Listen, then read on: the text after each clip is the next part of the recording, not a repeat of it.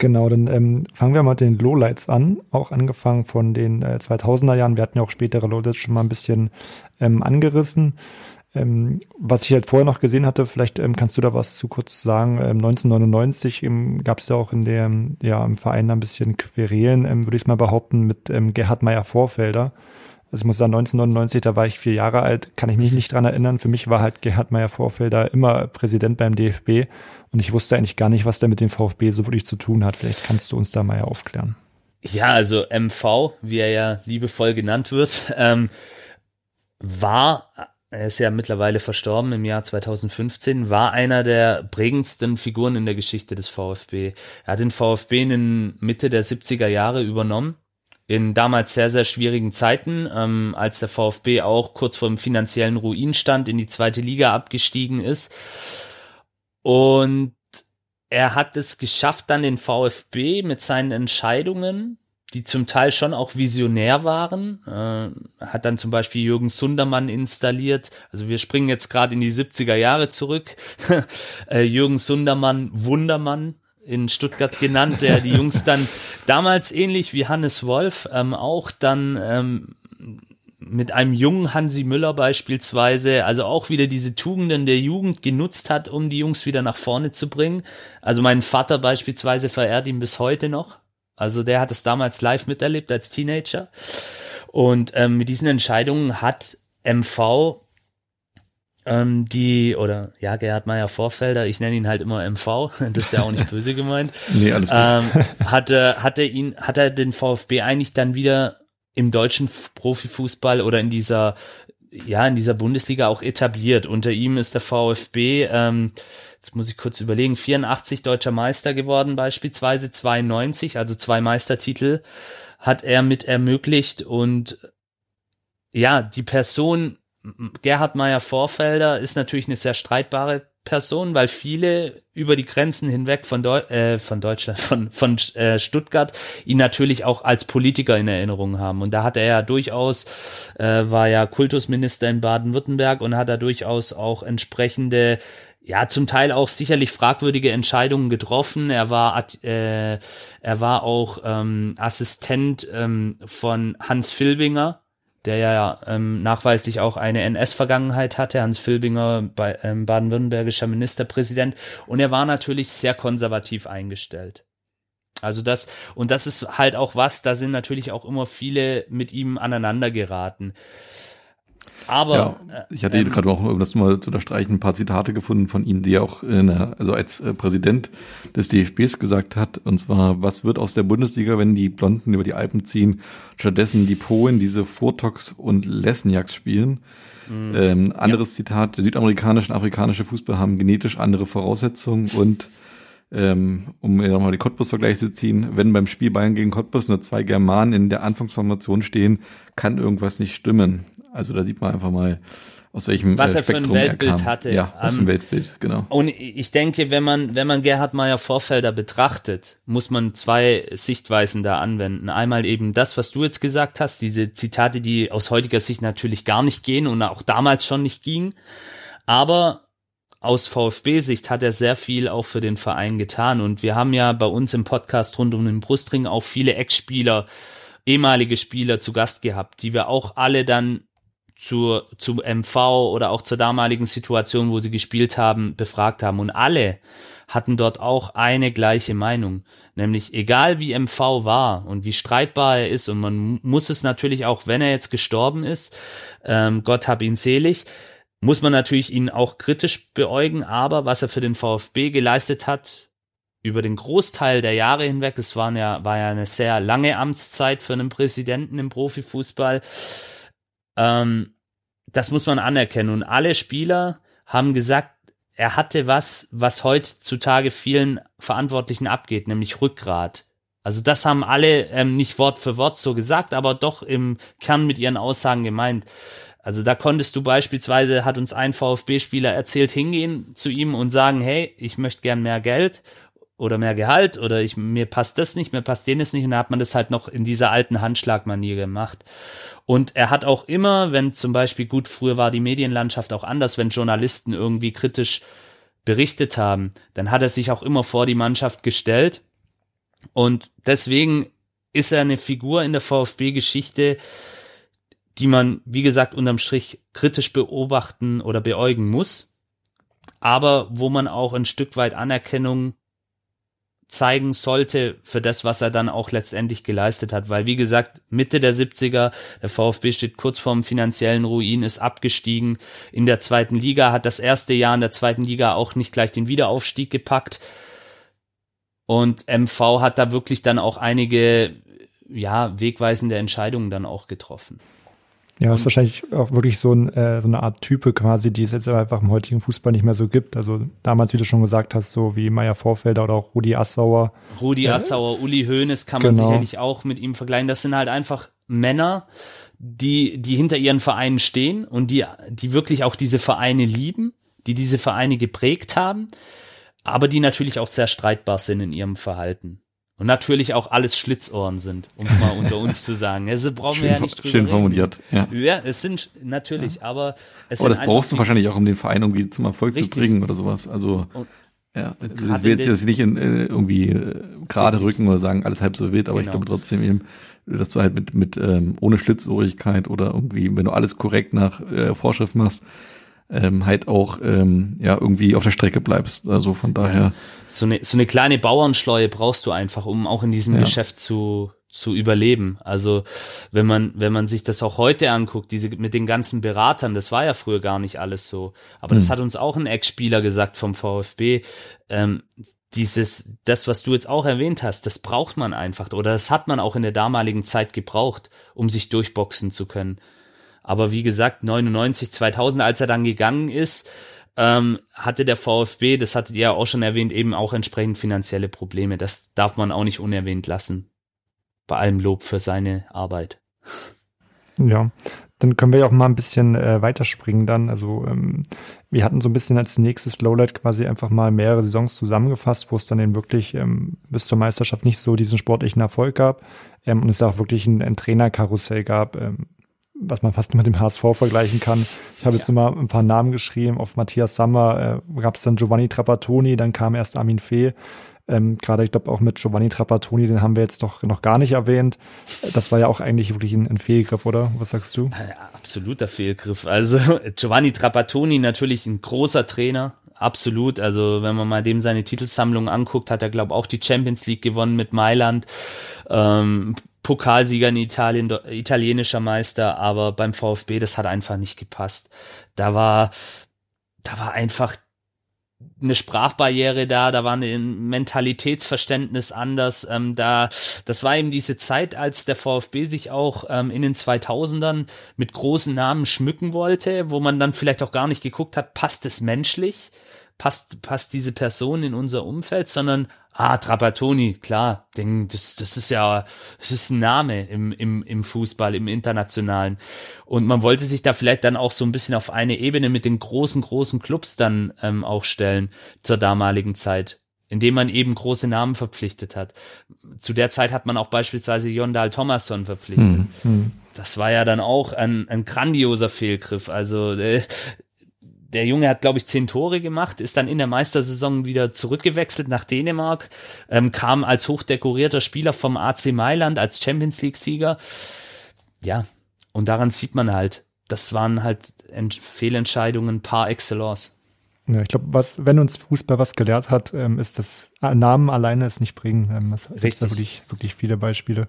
Ähm, vielleicht noch eine ganz witzige Anekdote zu Giovanni Trapattoni. Ich hatte letztes Wochenende mal kurz äh, Sky 90 geguckt äh, Gucke ich sonst ehrlich gesagt nie, aber irgendwie äh, habe ich das mal eingeschaltet und es war äh, Karl-Heinz Rummenigge zu Gast. Und ja. dann haben sie irgendwie auch gefragt, wer für ihn einer der wichtigsten Trainer vom FC Bayern war. Und dann hat er auch Giovanni Trapattoni erwähnt.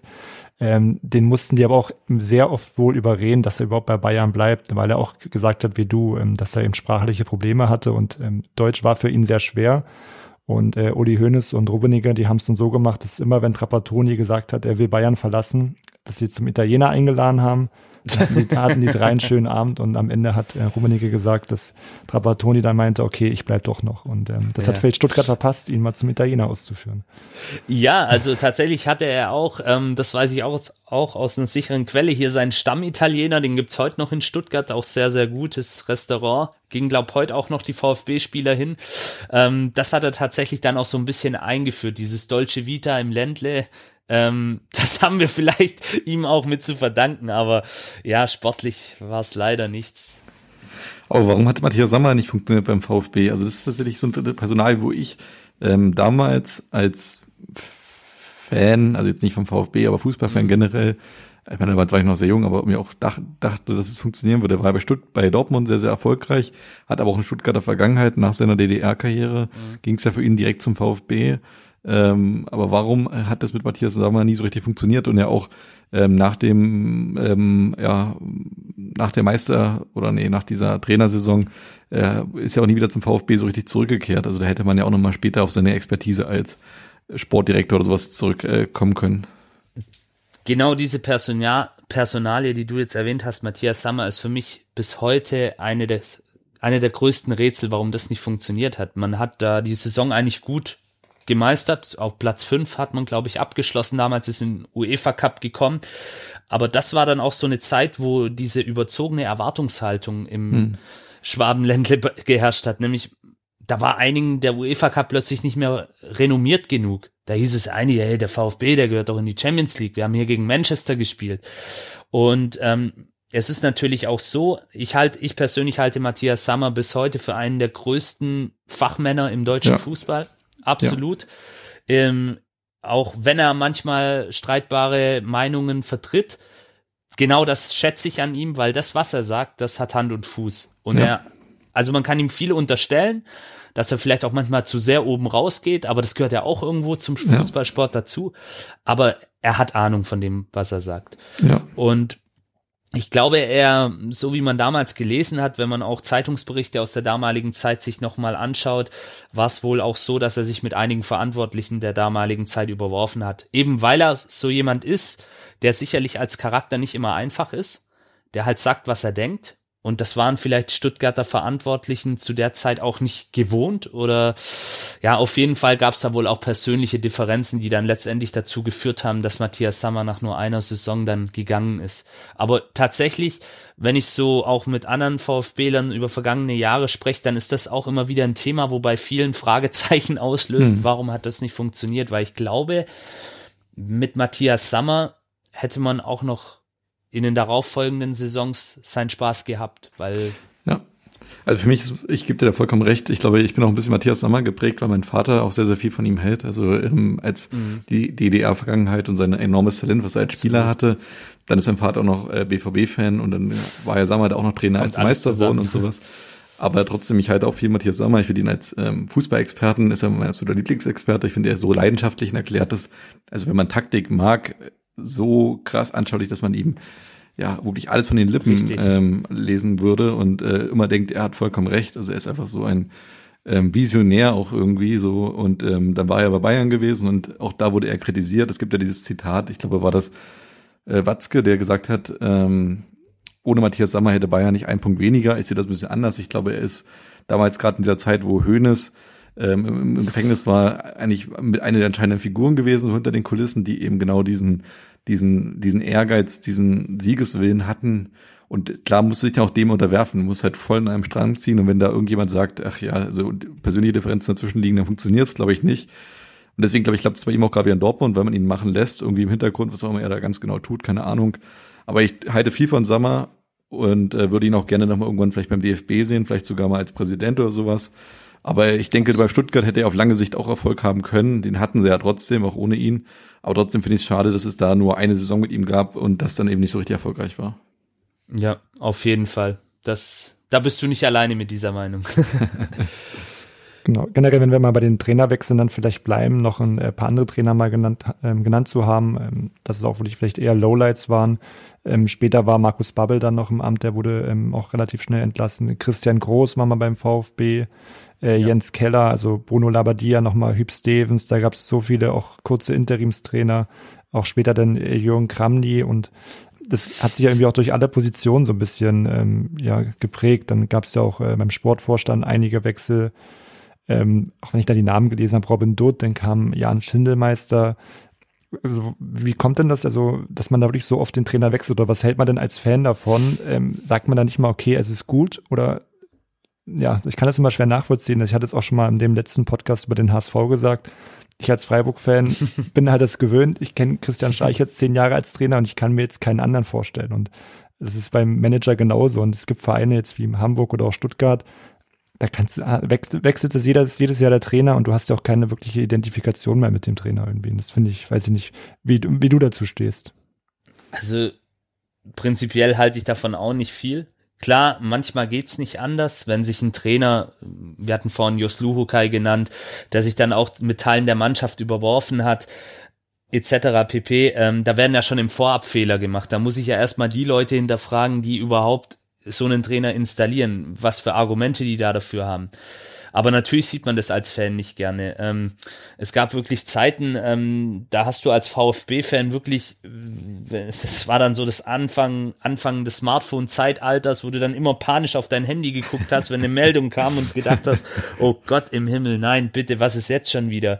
Ähm, Nee, da, da hältst du natürlich nichts davon. Und natürlich ist es auch so, dass viele Stuttgarter da auch neidisch nach Freiburg gucken, ähm, wo das ja wirklich wunderbar funktioniert mit Christian Streich, aber wo natürlich auch nochmal eine ganz andere Erwartungshaltung dahinter ist, wo vielleicht auch nochmal eine andere Mentalität herrscht.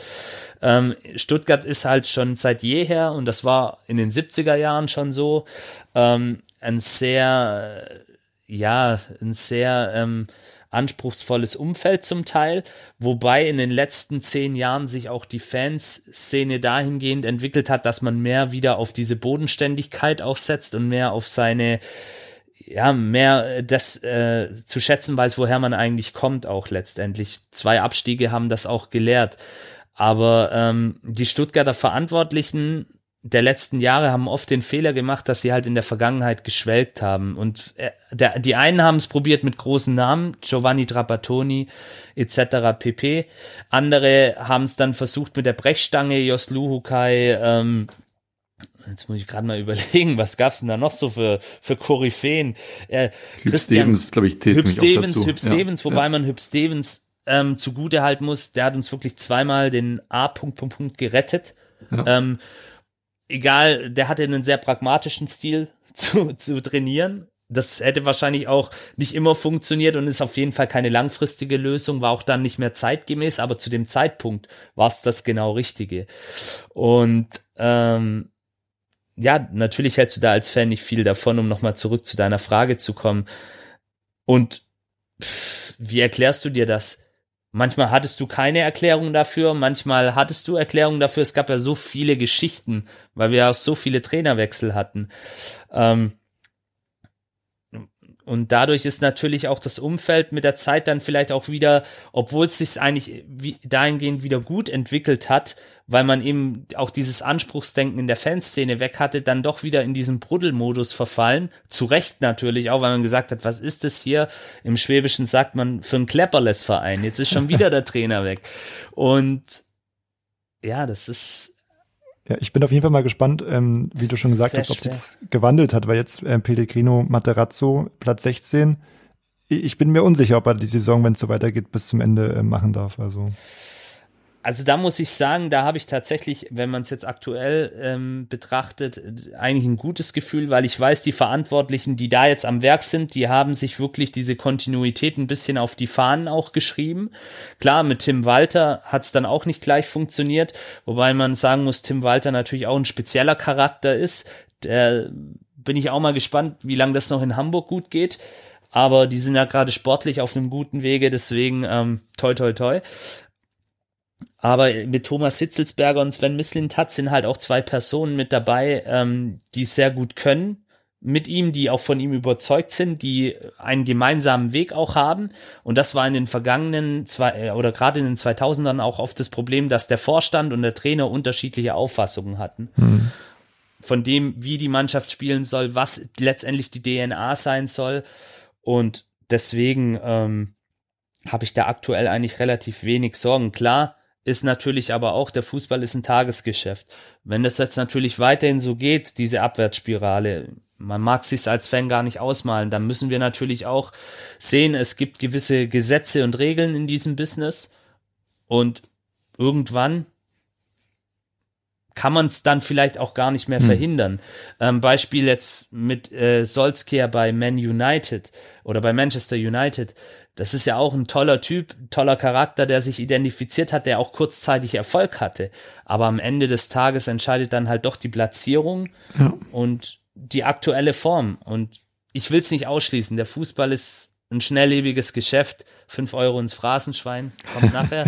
Äh, und es ist einfach wie auf so einem Kettenkarussell, was außer Kontrolle gerät dann. Hm. Irgendwann dreht sich's halt weiter und irgendwann fällt dann halt einer runter auch ein Stück weit.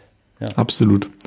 Ja, noch ein paar Namen, die mir auf jeden Fall eingefallen sind, noch bei der Recherche, wo ich auch mich ärgere oder so ein bisschen für den VfB ärgere, dass es nicht so geklappt hat, ist halt auch die Personalie Freddy Bobic. Auch da, mhm. ich finde, es ist ja für mich einer der Identifikationsfiguren der 90er Jahre mit dem VfB, den ich mir da gut hätte vorstellen können als erfolgreichen ähm, Manager oder Sportvorstand, den er auch bei Frankfurt ausgeübt hat. Ich finde, nach der, nach dem Kapitel bei, beim VfB war ja Bobic auch schon so ein bisschen verschrien, als könne er gar nichts und als wäre er quasi, ähm, ja, ich sag mal, ein Schrecken der Bundesliga. Als hat er beim, beim, bei Eintracht Frankfurt äh, gezeigt, dass er es doch ganz gut kann. Bei Hertha jetzt bis jetzt noch nicht, aber das kann man auch so eine Arbeit noch nicht so schnell beurteilen. Ähm, das wäre nur sowas gewesen, wo ich auch mir das gut hätte vorstellen können. Vielleicht auch nochmal für die Zukunft. Wer weiß, wenn das bei Hertha wieder beendet ist, vielleicht klappt das irgendwann nochmal mit Bobic, aber das ist immer so ein bisschen die Fußballromantik, dass irgendwie dann so äh, die Spieler, Fall. Spielerhistorie und die Managerhistorie nochmal irgendwie dann ähm, zueinander finden und dann auch funktionieren. Und dann auch zum Zweiten, äh, Alexander Zorniger war auch einer, von dem ich immer recht viel gehalten habe ähm, zumindest auch so ein kleines bisschen als Visionär. Äh, bin ich vielleicht auch allein damit. Wir haben ihn mal, Florian und ich haben ihn auch mal persönlich ähm, kennengelernt in Berlin. Ähm, da war so ein Elf-Freunde-Event. Da war so eine Podiumsdiskussion. Und ähm, da fand ich auch Alexander Zorniger tatsächlich recht überzeugend in dem, was er sagt. Und ähm, aber hat ja bei Stuttgart auch gar nicht geklappt. Ja, also Zorniger war natürlich auch so ein, ein bisschen wie so eine Dampflok. Sturkopf. Der, ja. ja. ein Sturkopf. Ja. eigentlich, als Mensch fand ich ihn eigentlich auch ganz sympathisch, weil er ist natürlich auch ein Schwabe und als ja. ich als gebürtiger Schwabe weiß natürlich auch, wie ich das nehmen muss. Ähm, und die Idee, die er damals hatte, die war eigentlich gar nicht mal so verkehrt. Nur er hatte halt die Mannschaft nicht dazu. Und das waren dann auch immer so Faktoren. Wenn dann vielleicht mal eine gute Idee da war, dann hat aber unsere Transferabteilung oder derjenige Sportvorstand, der für die Transfers auch mitverantwortlich ist, die falschen Spieler gekauft. Also es kamen immer unglückliche Umstände auch zum Teil da zusammen, dass dann letztendlich sich dieser nachhaltige sportliche Erfolg nicht eingestellt hat. Zorniger, wie gesagt, halte ich eigentlich auch oder habe ich immer auch für einen guten Trainer, für einen visionären Trainer gehalten, der sich auch mal was getraut hat, mutig gespielt hat. Als viele Trainer noch eher auf die vorsichtige Variante gegangen sind, hat er schon wirklich seine ja. Mannschaften auch nach vorne spielen lassen. Vielleicht auch ein bisschen diese RB Leipzig DNA mhm. ähm, da mit aufgesogen und mit reingebracht. Aber ja, hat leider bei uns auch nicht funktioniert. Genau. Gut, dann ähm, können wir ja aber weitermachen mit den äh, nächsten Lowlights. Ähm, die Trainer haben wir jetzt gut zusammengefasst. ähm, können wir vielleicht auch mal die nächsten Punkte auch zusammenfassen, wenn ich jetzt mal davon ausgehe, wie gesagt, vom DFB-Pokal, was wir kurz gesagt haben, ähm, gab es ja 2007 die Niederlage gegen Nürnberg in der Verlängerung ja. und 2013 dann auch die Niederlage gegen die Bayern. Ich als Außenstehender, wie gesagt, sehe es eher 2013 als Highlight, ähm, dadurch, dass es ja in der Bundesliga nicht so gut lief und ähm, durch die Finaleinzug ist man ja sogar in die Europa League dann gekommen und 2007 ähm, denke ich, ist wahrscheinlich eher, eher ärgerlich, dass man das Double verpasst hat, auch gerade ähm, ja in der Verlängerung durch dieses ähm, doch auch unglaubliche Tor von Jan Christiansen damals bei Nürnberg. Ähm, weiß ich, würdest du mir denn da zustimmen, Janik? Auf jeden Fall. Also wenn man die beiden Spiele mal miteinander vergleicht, dann ist es sicherlich so. 2007 war man einfach ähm, sportlich überragend unterwegs und hätte das Ganze krönen können. Das hat man dann verpasst.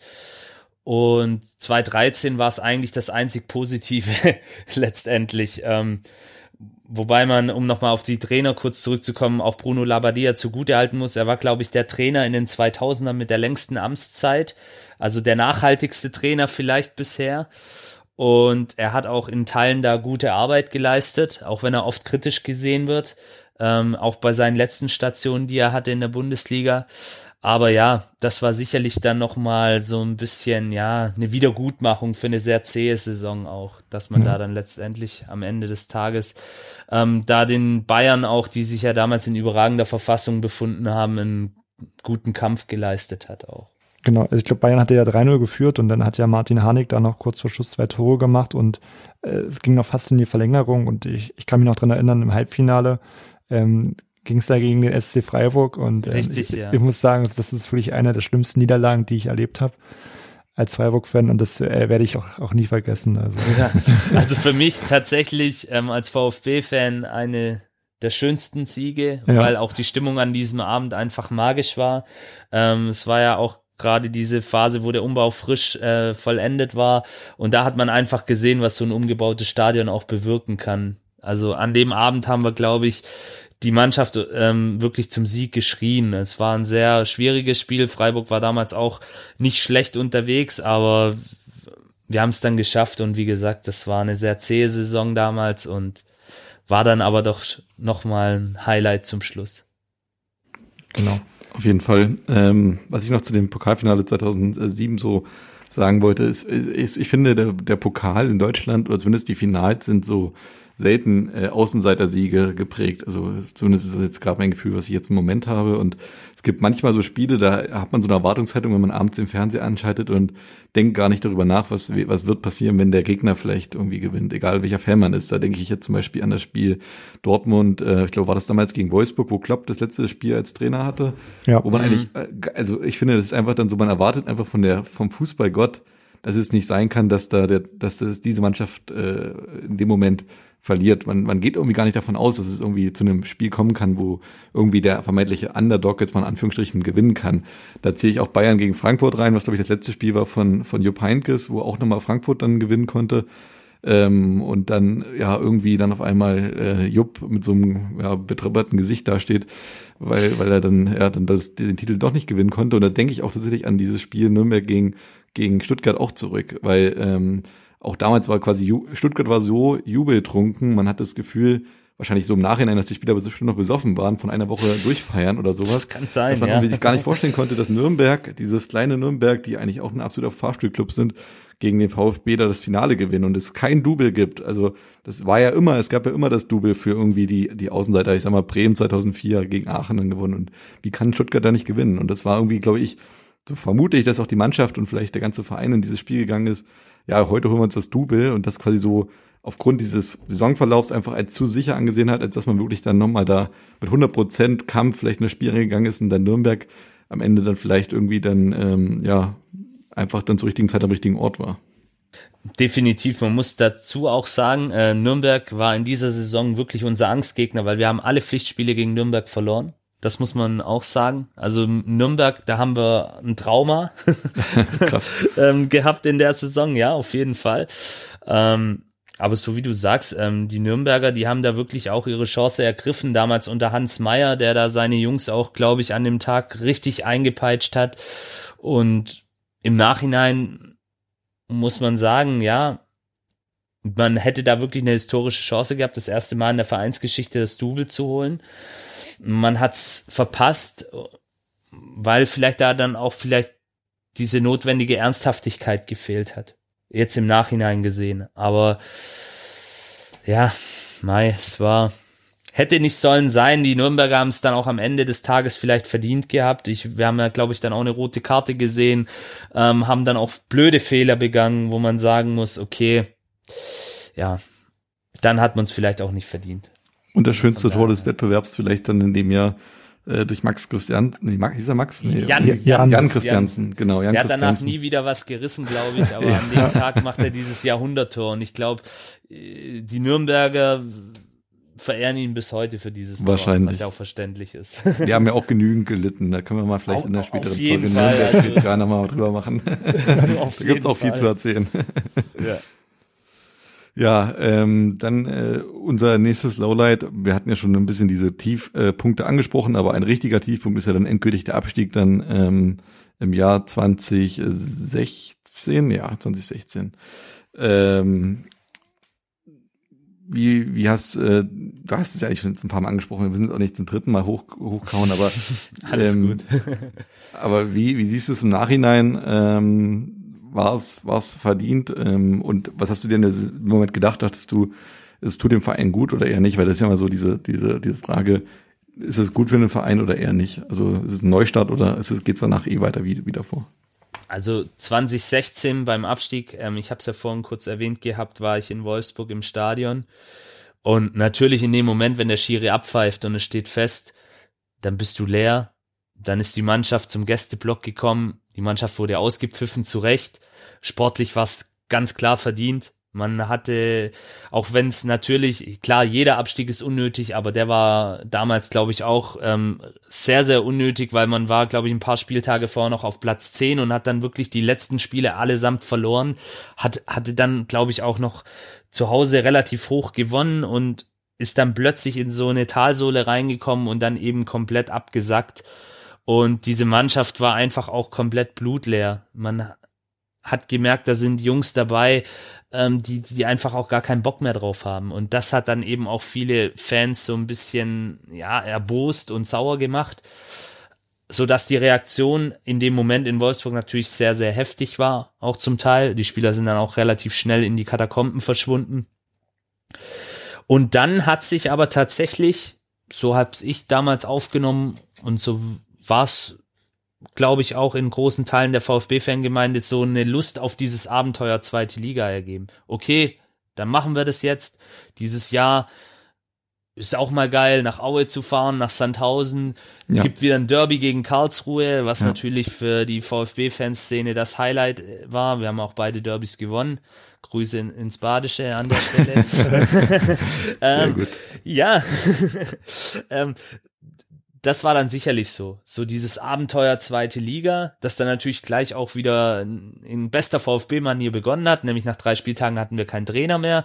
Ähm, nachdem wir eins zu zwei zu Hause gegen Heidenheim verloren haben, auch so ein legendäres Spiel, wo man sich ge nicht gerne dran erinnert als VfB-Fan. Das kleine Heidenheim, was ja 90 Kilometer entfernt ist, kommt nach Stuttgart und besiegt uns. Also das war wirklich, und danach ist die Oslukai gegangen und dann kam mit Hannes Wolf eben wieder dieser Spirit, junger Trainer, kam er damals von Dortmund 2, war frisch gebackener A-Juniorenmeister seinerzeit.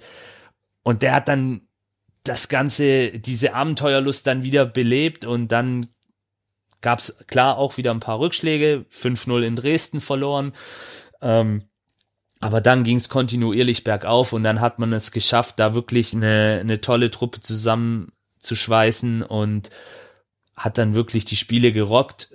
Zuschauerrekord in der, in der Bundesliga damals aufgestellt. Ich glaube, ja, ja, Schalke aufgrund von Corona hat es, glaube ich, jetzt auch mal geschafft, 50.000 im Stadion zu haben. Ich weiß es nicht ähm, in der zweiten Liga, aber bis dato war es ja einsamer Rekord und hm.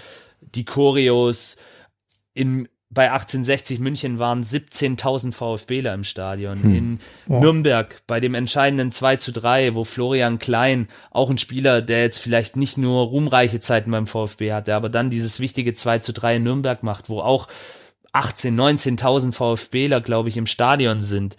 Ähm, ja, das, das sind ja auch so, irgendwo Erinnerungen, die man nicht vergisst mit zum Aufstieg. Auf jeden ähm, Fall diese ja. Auswärtsfahrten wirklich, dass du, dass du da in diese kleinen Stadien reingehst und das klingt jetzt vielleicht ein bisschen martialisch, so wie so ein Überfallartiges ja. Kommando da einstürmst und ähm, natürlich war es dann auch immer so, dass die gegnerischen Fans und das gegnerische Team extrem gegen dich motiviert war, weil du als ja. VfB Stuttgart dann halt plötzlich als renommierter Ex-Bundesliga-Club da warst. Und das ja. hat diesen Reiz dann eben auch ausgemacht und waren einige tolle Auswärtstouren dabei, die ich nicht missen möchte in meiner Fankarriere, cool. ganz klar. Also, aber ja, ja, das Gute in der zweiten Liga ist ja auch, so also doof wie es klingt, ähm, man gewinnt häufiger als in der ersten Liga normalerweise.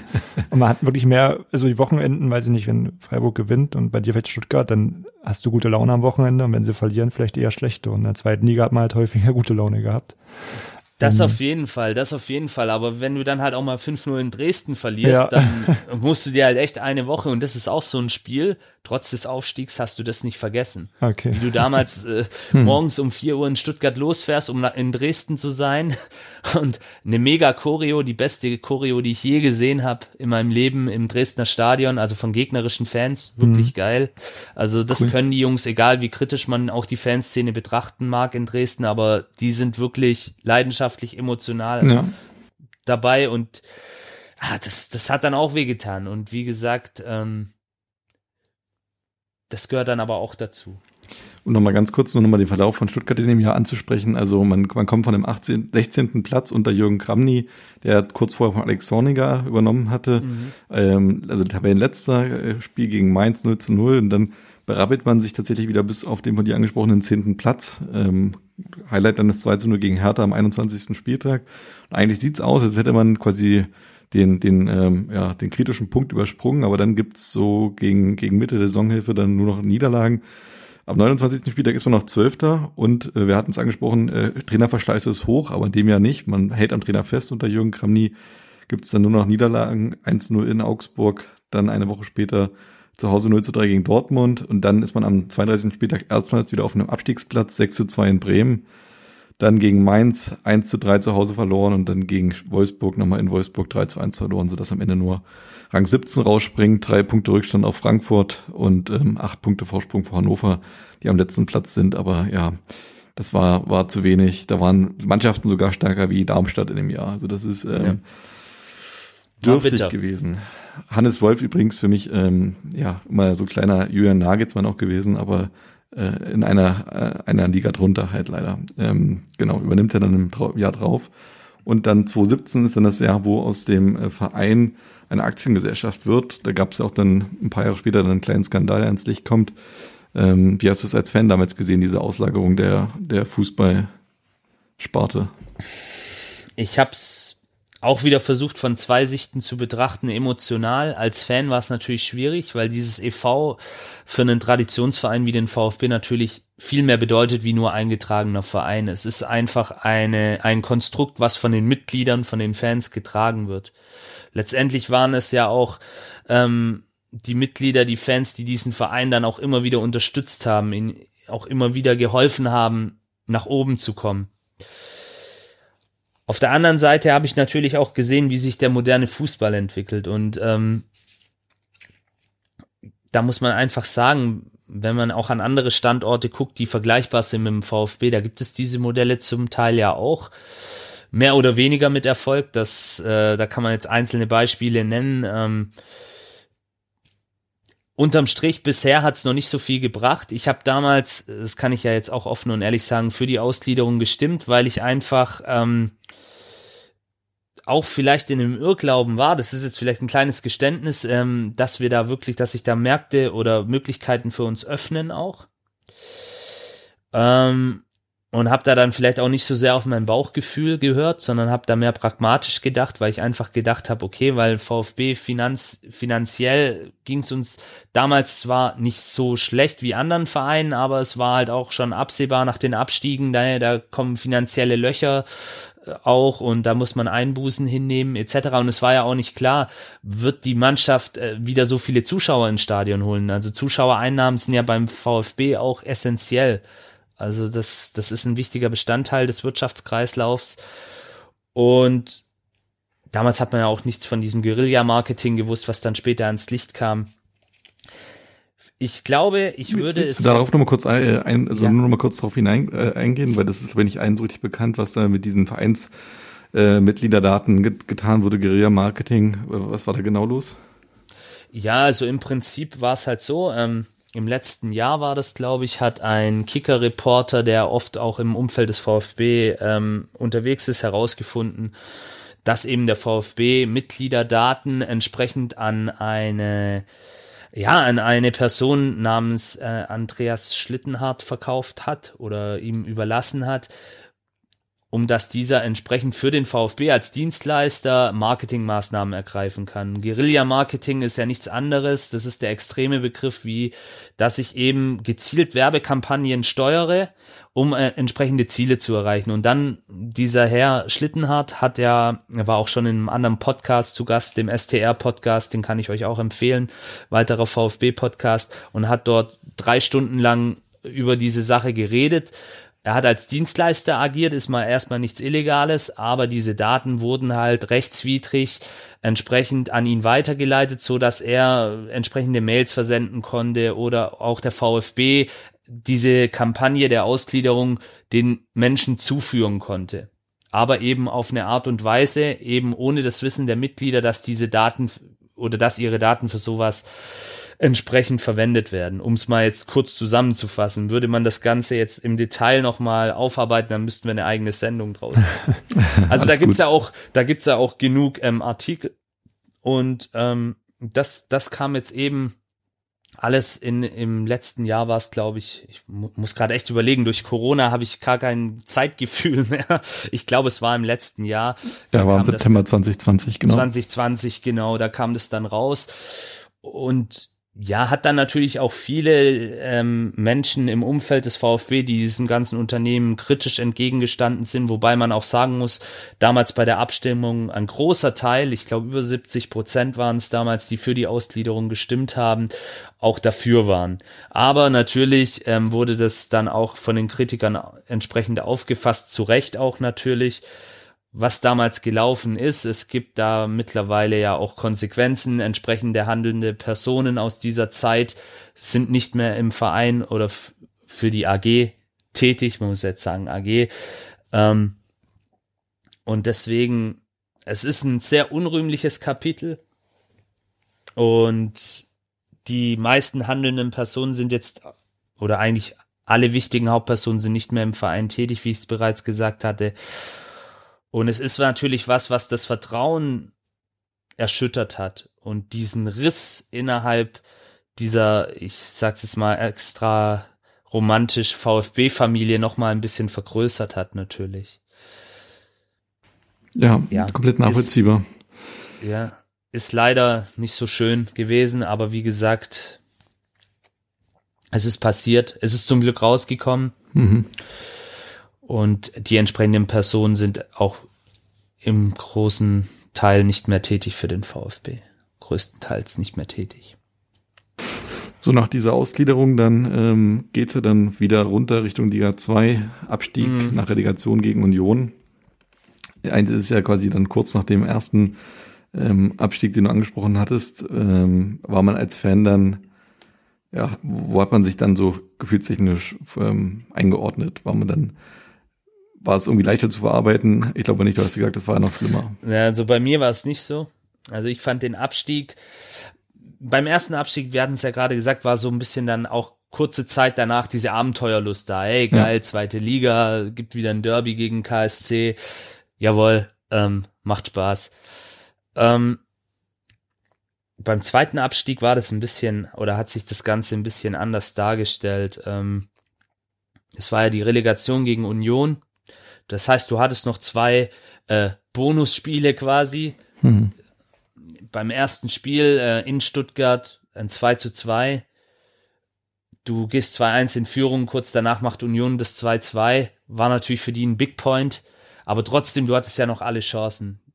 Ein Tor in Berlin, ein Tor gegen Union Berlin, die ja zur damaligen Zeit auch sich mit Ach und Krach damals in die Relegation gerettet haben. Also die haben jetzt auch keine spielerisch sportlich überragende Saison gespielt, aber haben halt durch das, was sie heute auch noch auszeichnet, ähm, durch diesen Willen, durch dieses äh, Team, durch diese Mannschaft, die da einfach dahinter stand, es geschafft, ähm, sich in diese Relegation zu kämpfen.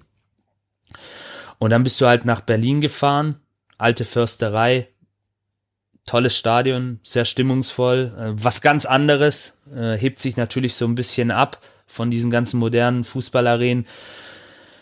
Ja, und da ist halt viel zusammengekommen. Die Unioner waren eine Mannschaft an diesem Tag, die wollten das, die hatten Bock, die haben gewusst, das ist unsere Chance, die kommt vielleicht nie wieder und wahrscheinlich, vielleicht wäre sie auch nie wieder gekommen, aber im Konjunktiv reden bringt alles nichts.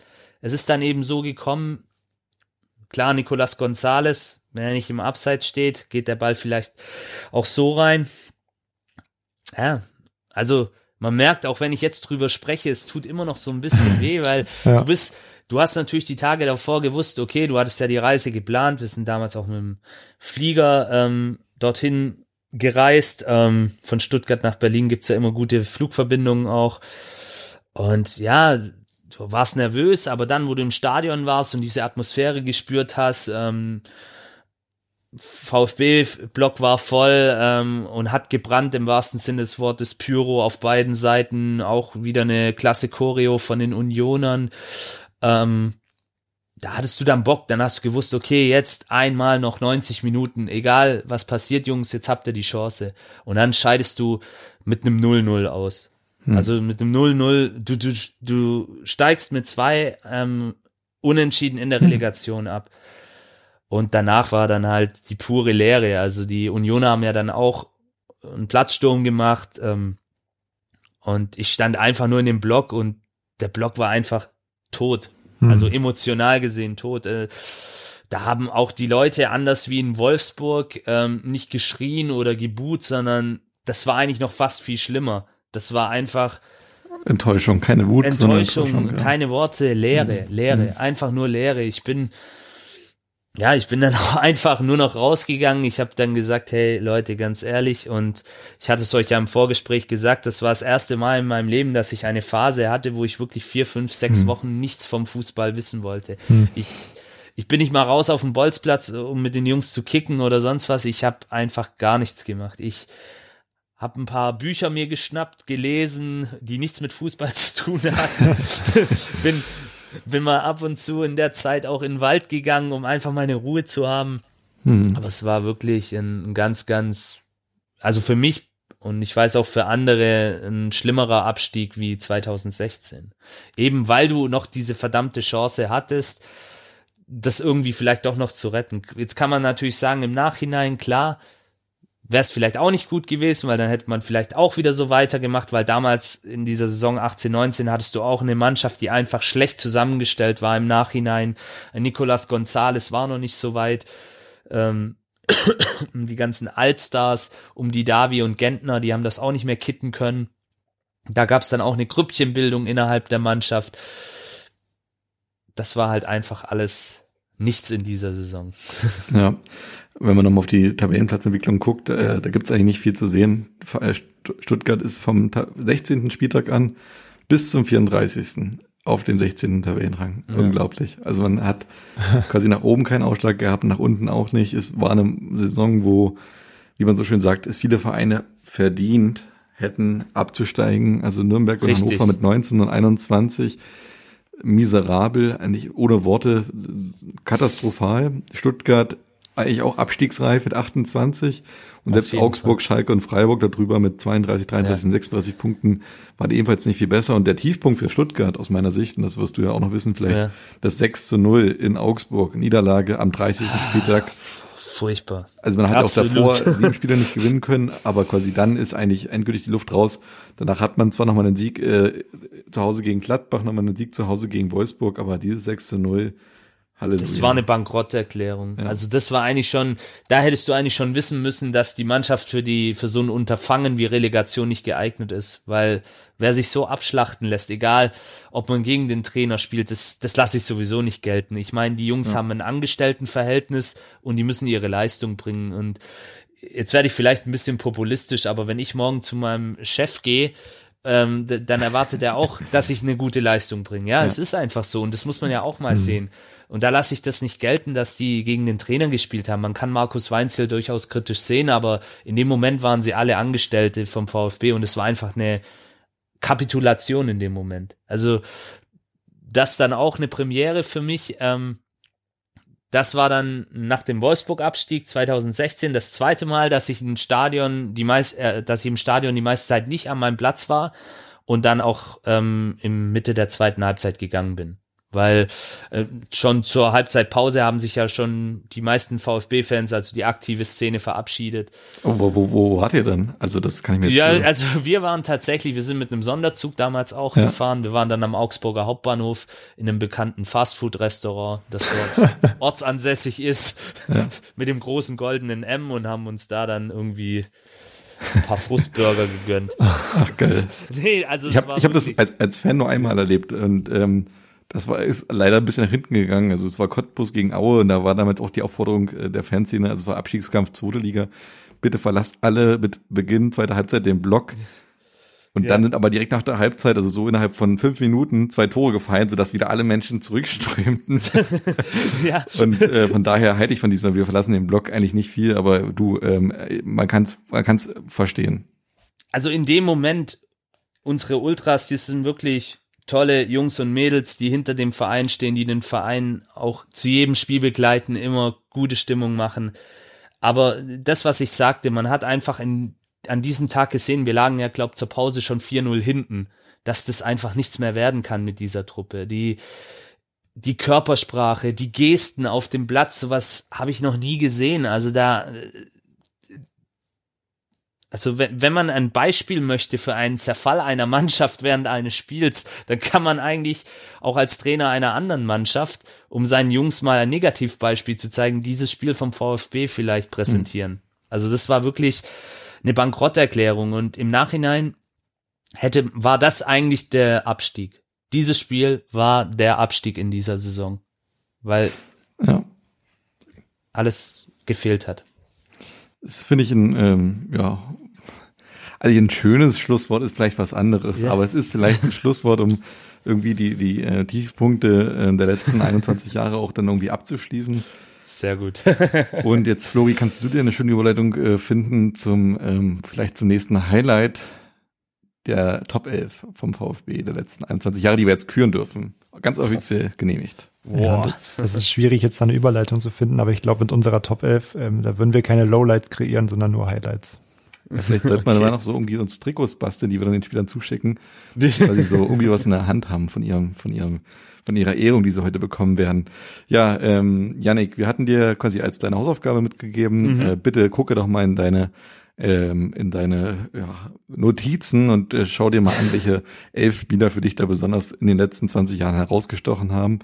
Und ähm, wir werden einfach jetzt mal Position für Position durchgehen. Ähm, vielleicht manchmal ja, Übereinstimmungen haben, manchmal vielleicht auch Diskrepanzen. Und am Ende ganz demokratisch wird die Mehrzahl der, der Stimmen äh, äh, entscheiden. Und wenn jetzt hier der Fall eintritt, dass drei verschiedene Spieler äh, eine Stimme bekommen auf derselben Position. Da müssen wir nochmal uns überlegen, wie wir es dann machen. Dann kannst du gerne als, als VfB-Fan das entscheidende Wort haben. Gucken wir mal. So fangen wir mal an mit dem Torwart. Yannick, als Gast gehört dir das erste Wort. Sehr gerne. Ähm, vielen Dank erstmal. Also das ist jetzt wirklich eine Kategorie, da freue ich mich drauf. Also wunderbar. Auf den Rest hat er sich nicht gefreut. Jetzt, ja. jetzt, jetzt wird's jetzt, gut. Jetzt freut er sich erstmal drauf. Okay. Ja. also tatsächlich bei mir im Tor ähm, die Nummer eins, ähm, Timo Hildebrand. Ganz klar, ähm, er war, ist der Meistertorwart. Er hat in der Saison 2-3, 2-4 diesen legendären Rekord aufgestellt, der auch jahrelang ähm, Bestand hatte. Ich glaube, Manuel Neuer hat ihn geknackt. Kann das sein? Ich weiß nee, nicht. Äh, nee, hat Hildebrand bis heute. Hat Hildebrand bis heute, na. Ja. Also dann sind es ja schon mal zwei Argumente. Ähm, hat sich leider nach der Meistersaison verabschiedet aus Stuttgart.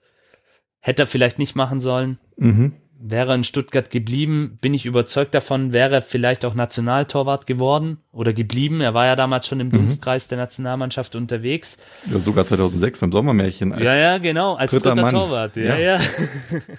Aber deswegen, ähm, was halt bleibt von ihm, es ist dieser bis heute bestehende Torrekord, 805 Minuten oder 804 Minuten, ich weiß es gerade nicht genau, ich muss mal kurz spickeln.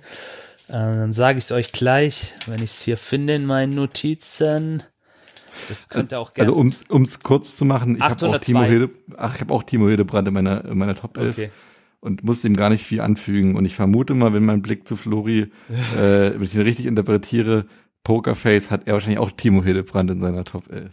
Nee, ich habe Raphael Schäfer. Nee, Spaß beiseite. ich habe auch Timo Hildebrand und an sich hat Janik ja alles gesagt und ja. äh, ist ja auch ein guter Freund von unserem Podcast, Willi. Wir haben ihn ja auch schon oft äh, erwähnt.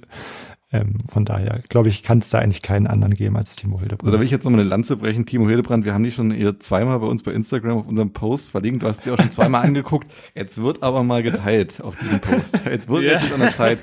Jetzt haben wir den VfB-Podcast ja. in, in unserer Leitung. Jetzt wird unser Post und unser Podcast mal angehört. Danke, Timo.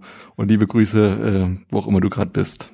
In Stuttgart, er lebt jetzt wieder in Stuttgart. Und tatsächlich da vielleicht auch noch eine, ein kleiner Punkt von mir, er war bei uns schon zu Gast im Podcast. Oh, da sind wir jetzt neidisch, muss ich sagen. Tatsächlich, könnt ihr euch mal anhören. Ähm, aber ist ein sehr, sehr netter Kerl und ähm, weiterhin mit der Stadt Stuttgart auch ähm, verbunden und ja. Ja, aber auch immer sehr auch sympathisch. Ich fand ihn immer cool und wie du sagst, Nationaltorhüter, Sommermärchen. Smart. Und ähm, dann leider dieser Wechsel zu, ich glaube, es war Valencia, war? Valencia, Valencia, ja. genau der ihm dann nicht so richtig gut getan hat. An Canizares nicht so richtig vorbeigekommen.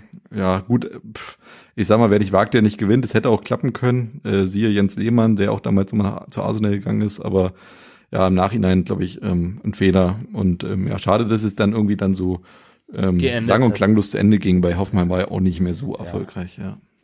Aber was eben bleibt von ihm, das ist dieser besagte Rekord und die legendäre Parade in Bochum, die uns mit die Meisterschaft gesichert hat. Ja. Und deswegen hat er es ganz klar verdient, ist übrigens auch in der Jahrhundertelf, die offiziell vom VfB mal oder Aha. von den Fa- Fans Krass. gewählt wurde, ist Ja. er auch im Cool. Tor. Also Und wir hatten beim letzten Mal gesagt, wenn einer einstimmig äh, gewählt wird, ist er vielleicht Kapitän. Also vielleicht hat Timo Hildebrand sogar die Kapitänsbinde bei uns die, hier am dem Ende. geben wir die Kapitänsbinde. Die durfte er ja Fall. 2-7 äh, nicht äh, äh, behalten oder nicht tragen, denn da hatte ja ein anderer Spieler, der vielleicht auch nochmal in die Top 11 kommt, ähm, Ja.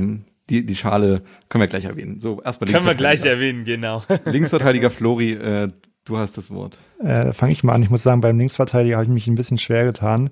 Ähm, ich habe da ein bisschen geschwankt zwischen zwei Spielern. Ähm, der eine war Arthur Burka, für den habe ich mich aber nicht entschieden. Ähm, kann ich vielleicht gleich erzählen, warum, wenn das einer von euch hat. Ähm, ich habe mich dann entschieden für Ludovic Magnon. Ähm, ja, kann ich eigentlich ehrlich gesagt gar nicht so viel sagen zu ihm. Ähm, hat auch wirklich viele Spiele gemacht für Stuttgart und ähm, leider gab es da einfach keinen besseren. Tut mir leid, Ludovic. Ich, hab, ich hab, kann dir jetzt keine netten Worte, ich kann dir keine netten Worte geben. Ich hätte ihn jetzt wenigstens als sympathischen Schweizer einsortiert. Ja. Äh, Ich habe persönlich aber Fall. eher auf Arthur Boca gehalten, weil er für mich, ähm, also ich muss sagen, ich fand Spieler aus, aus Afrika in der Bundesliga immer cool. Er hatte, er war klein gewachsen, äh, sehr quirliger Spieler, ähm, sehr, sehr flink auch äh, auf den Beinen und ähm, ja, irgendwie hatte er so internationales Flair, was er auch mit nach Stuttgart gebracht hat und ich fand ihn immer als Außenverteidiger ziemlich cool und ich glaube, er war sogar auch offensiv manchmal erfolgreich, wenn mich nicht alles täuscht. Deswegen von mir Arthur Boca eine Stimme. Jetzt darf Yannick mal hier den Richter Okay. spielen. Also tatsächlich, ähm, Ludovic Magnan, Teil der sympathischen Schweizer Connection, auch ähm, Meister geworden, ähm, im Übrigen mit Stuttgart und Bremen, was ja auch nicht so vielen Oh, Spielern echt? gelungen ist. Ja, mit Schau. Bremen war er auch 2-4 Meister, Doublesieger sogar. Ja. Ähm, ich habe tatsächlich Philipp Lahm genommen. Philipp Lahm, Oh. den man auch als Linksverteidiger einsetzen kann, weil er hat zwar nur zwei Jahre bei uns gespielt, aber er war auch Teil einer erfolgreichen Dekade. Ich habe tatsächlich auch zwischen Lahm, Boca und Magnan geschwankt, weil Linksverteidiger sind, da waren wir, das war, ist jetzt unabgesprochen, wirklich so. Linksverteidiger beim VfB in den 2000ern immer so eine Problemposition auch. Aber Philipp Lahm, wissen wir ja alle, konnte links wie rechts spielen und ich meine mich zu erinnern, dass er auch damals schon ab und an auf der linken Seite gespielt hat unter Felix Magath. Mhm, ja. Der war da, hat da auch schon die Qualitäten von ihm erkannt. Und ja, ich denke, über Philipp Lahm und seine darauffolgende Karriere nach dem VfB brauchen wir nichts sagen. Wir hatten es vorhin gesagt in der Sendung, er hat hier den Grundstein gelegt, er war Teil dieser ersten legendären Generation der jungen Wilden und deswegen bei mir auf der Linksverteidigerposition Fipsi Philipp Lahm. Also ich muss sagen, mich hat Yannick jetzt überzeugt mit Philipp Lahm. Ja, du, wir hatten ja gesagt, er ist der Fan, er hat da mehr Hintergrundwissen und äh, von daher, äh, Okay. wenn es jetzt nicht jedes Mal so ist, dass wir hier drei verschiedene Namen haben, Ja. vertrauen wir erstmal Yannick. liebe Grüße an dieser Stelle an Arthur Boca und Ludovic Magnas, beides auch Spieler, die weiterhin sy- große Sympathien in der VfB-Fanszene haben. Das denke ich auch. Ich hatte Arthur Burker übrigens nicht gewählt, um das noch vielleicht zu Ende zu bringen. Ähm, ich weiß nicht, ob ihr das wusstet. Der war ja mal einige Zeit mit äh, Gina Lisa zusammen. Ja, das wissen wir. Echt? Also Und das ich hat ich nicht ja. gewusst. Ja, und das hat irgendwie, hat, hat mir der, hat mir das, der, der Fakt mir den irgendwie unsympathisch Also- gemacht. In Stuttgart wissen wir das tatsächlich, weil hier gibt's auch eine, eine bekannte Diskothek, einen Club, Jetzt wird's interessant. ja, den legendären Perkins Park, das können wir gerne nennen, der ist ja auch über die Grenzen hinweg bekannt, ist so quasi das P1 von, von Stuttgart. Da, Ja. also wer mal in Stuttgart äh, abends unterwegs ist und mal ein paar Prominente sehen möchte, dem sei der Perkins Park empfohlen. Und da ist er, und da ist er des Öfteren mal aufgetaucht, unser Arthur. Aber wie gesagt, ein netter Typ. Ich habe ihn tatsächlich auch mal in diesem Etablissement getroffen und ganz, ganz lieber Kerl. Und ja, diese Sache mit Gina Lisa, die klammern wir vielleicht aus. Dann ist das okay. Ivorisch, ivorischer Nationalspieler sei vielleicht auch noch gesagt. Über Jahre hinweg war da fester Bestandteil und auch guter Freund von Didier Drogba. Ah ja, das ist ziemlich cool. So, dann kommen wir mal zum ersten Innenverteidiger. Und ähm, da ihr beide jetzt ja gerade begonnen habt, würde ich jetzt einfach mal die Lanze brechen für ähm, ja die wahrscheinlichste, wahrscheinlich bekannteste Meisterschalenübergabe überhaupt im Jahr 2007, ähm, als äh, mein Innenverteidiger Nummer eins Fernando Meira äh, die Schale einfach mal äh, im, in voller Auf, vor voller Aufregung verkehrt rum hochgehalten hat mit dem äh, Ständer nach oben ähm, und laut eigener Aussage wusste er erst gar nicht besser, dass der Pokal so rum ist.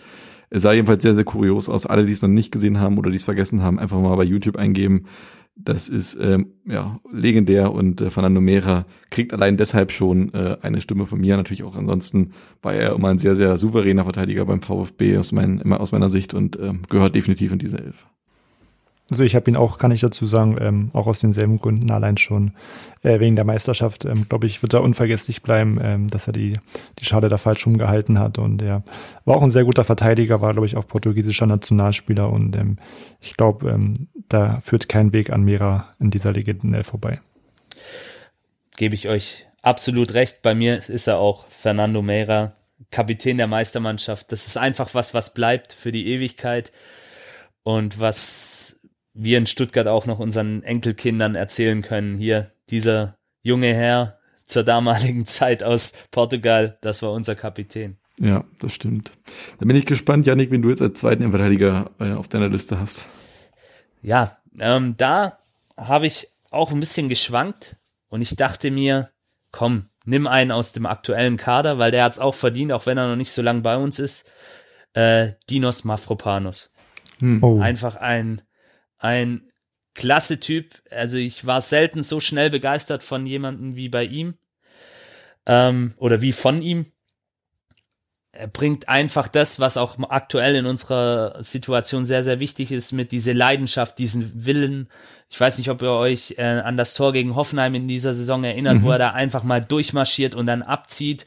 Oder in Gladbach ein ähnliches Tor aus fast identischer Position macht, ähm, ist mit Mark Oliver Kempf auch aktuell unser Top-Torschütze in der Mannschaft. Oh, oh. ja, ja, also ja, unsere Offensive ist ja auch, wie viele wissen, aktuell eher ja. dezimiert unterwegs.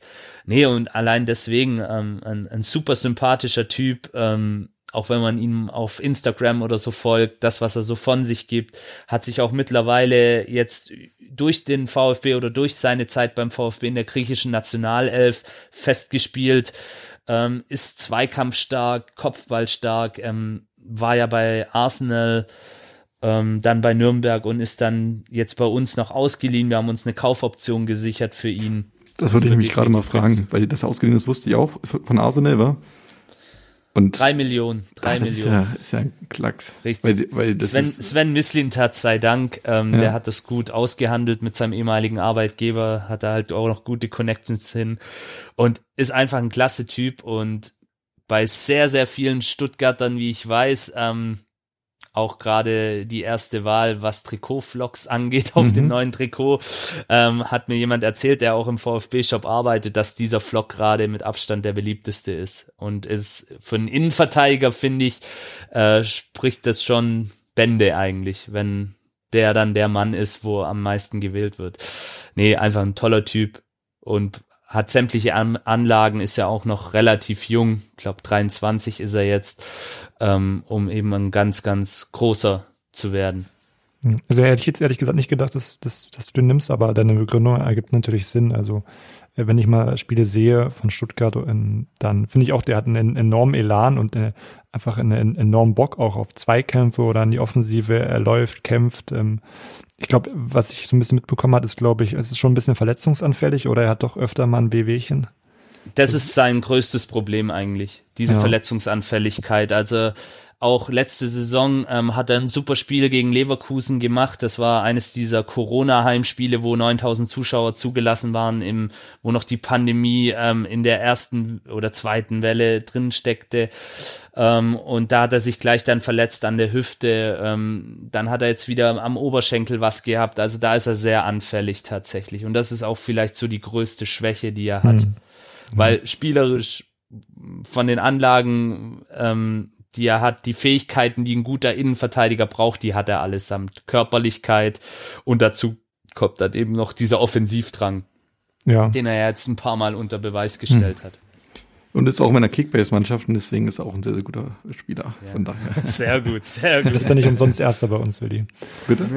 Du bist ja nicht umsonst Erster, wie gesagt. Genau, deswegen bin ich auch der Erste, genau. Unter anderem dankbar Frau Panes, der wirklich Woche für Woche über 100 Punkte holt und äh, sehr, sehr gut abliefert. Danke an dieser Stelle. So, Flori, aber jetzt erzähl mal, wen hast du denn bei dir? Ja, ich habe keinen aktuellen Spieler. Ich habe auch keinen, den ich bei Kickbase habe, sondern ähm, Serdar Taski habe ich. Ähm, ich finde, ähm, ist auch ein Spiel aus der, aus der Jugend von, von Stuttgart und ähm, kam mir immer so ein bisschen vor, dass der auch irgendwie immer unterschätzt wurde, ähm, war ja auch Nationalspieler und ähm, als ich mir so die Innenverteidiger der letzten Jahre angeschaut habe, ähm, war ich dann noch überrascht, wie viele Spiele er für Stuttgart gemacht hat. Und äh, ja, irgendwie ist er ja auch in Vergessenheit geraten. Ich glaube, dann war er mal eine Zeit in Moskau. Ähm, sein Intermezzo in Bayern war nicht von Erfolg gekrönt.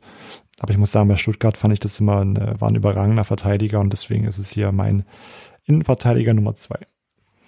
Tja, bei mir äh, Marcelo Bordon, irgendwie für mich auch einer der, der großen ähm, Verteidiger der 2000er Jahre in der Bundesliga, nicht nur bei Stuttgart, auch bei Schalke und ähm, ja auch immer irgendwie ein emotional Leader gewesen, jetzt nicht so der klassische Brasilianer, aber irgendwie ein sehr, sehr markanter Spieler, der auch Leidenschaft ins Spiel gebracht hat und ähm, die, die Abwehr abgesichert hat und eigentlich so vor vorne Numera, zumindest in der Zeit, wo ich Fußball angefangen habe zu gucken, eigentlich die, Stutt die Stütze im, in der Stuttgarter Hintermannschaft war so, deswegen haben wir jetzt eigentlich wieder drei verschiedene Namen in, für eine Position hinter Fernando Mera.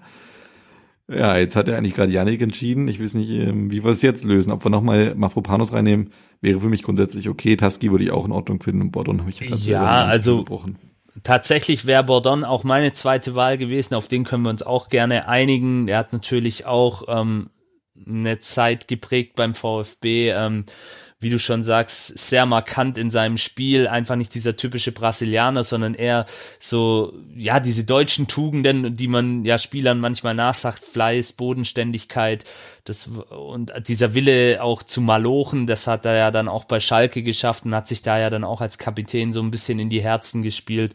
Also da können wir gerne Mafropanos Bordon, da können wir gerne uns drauf einigen. Serdar Taski natürlich auch toller Typ. Ähm, in meinem ersten Spiel gegen Dortmund hat er im Übrigen auch sein erstes Tor gemacht. Damals hat ihn noch keiner gekannt. Da hat jeder geguckt auf die Anzeigetafel, er ist jetzt Audes im besten Schwäbisch.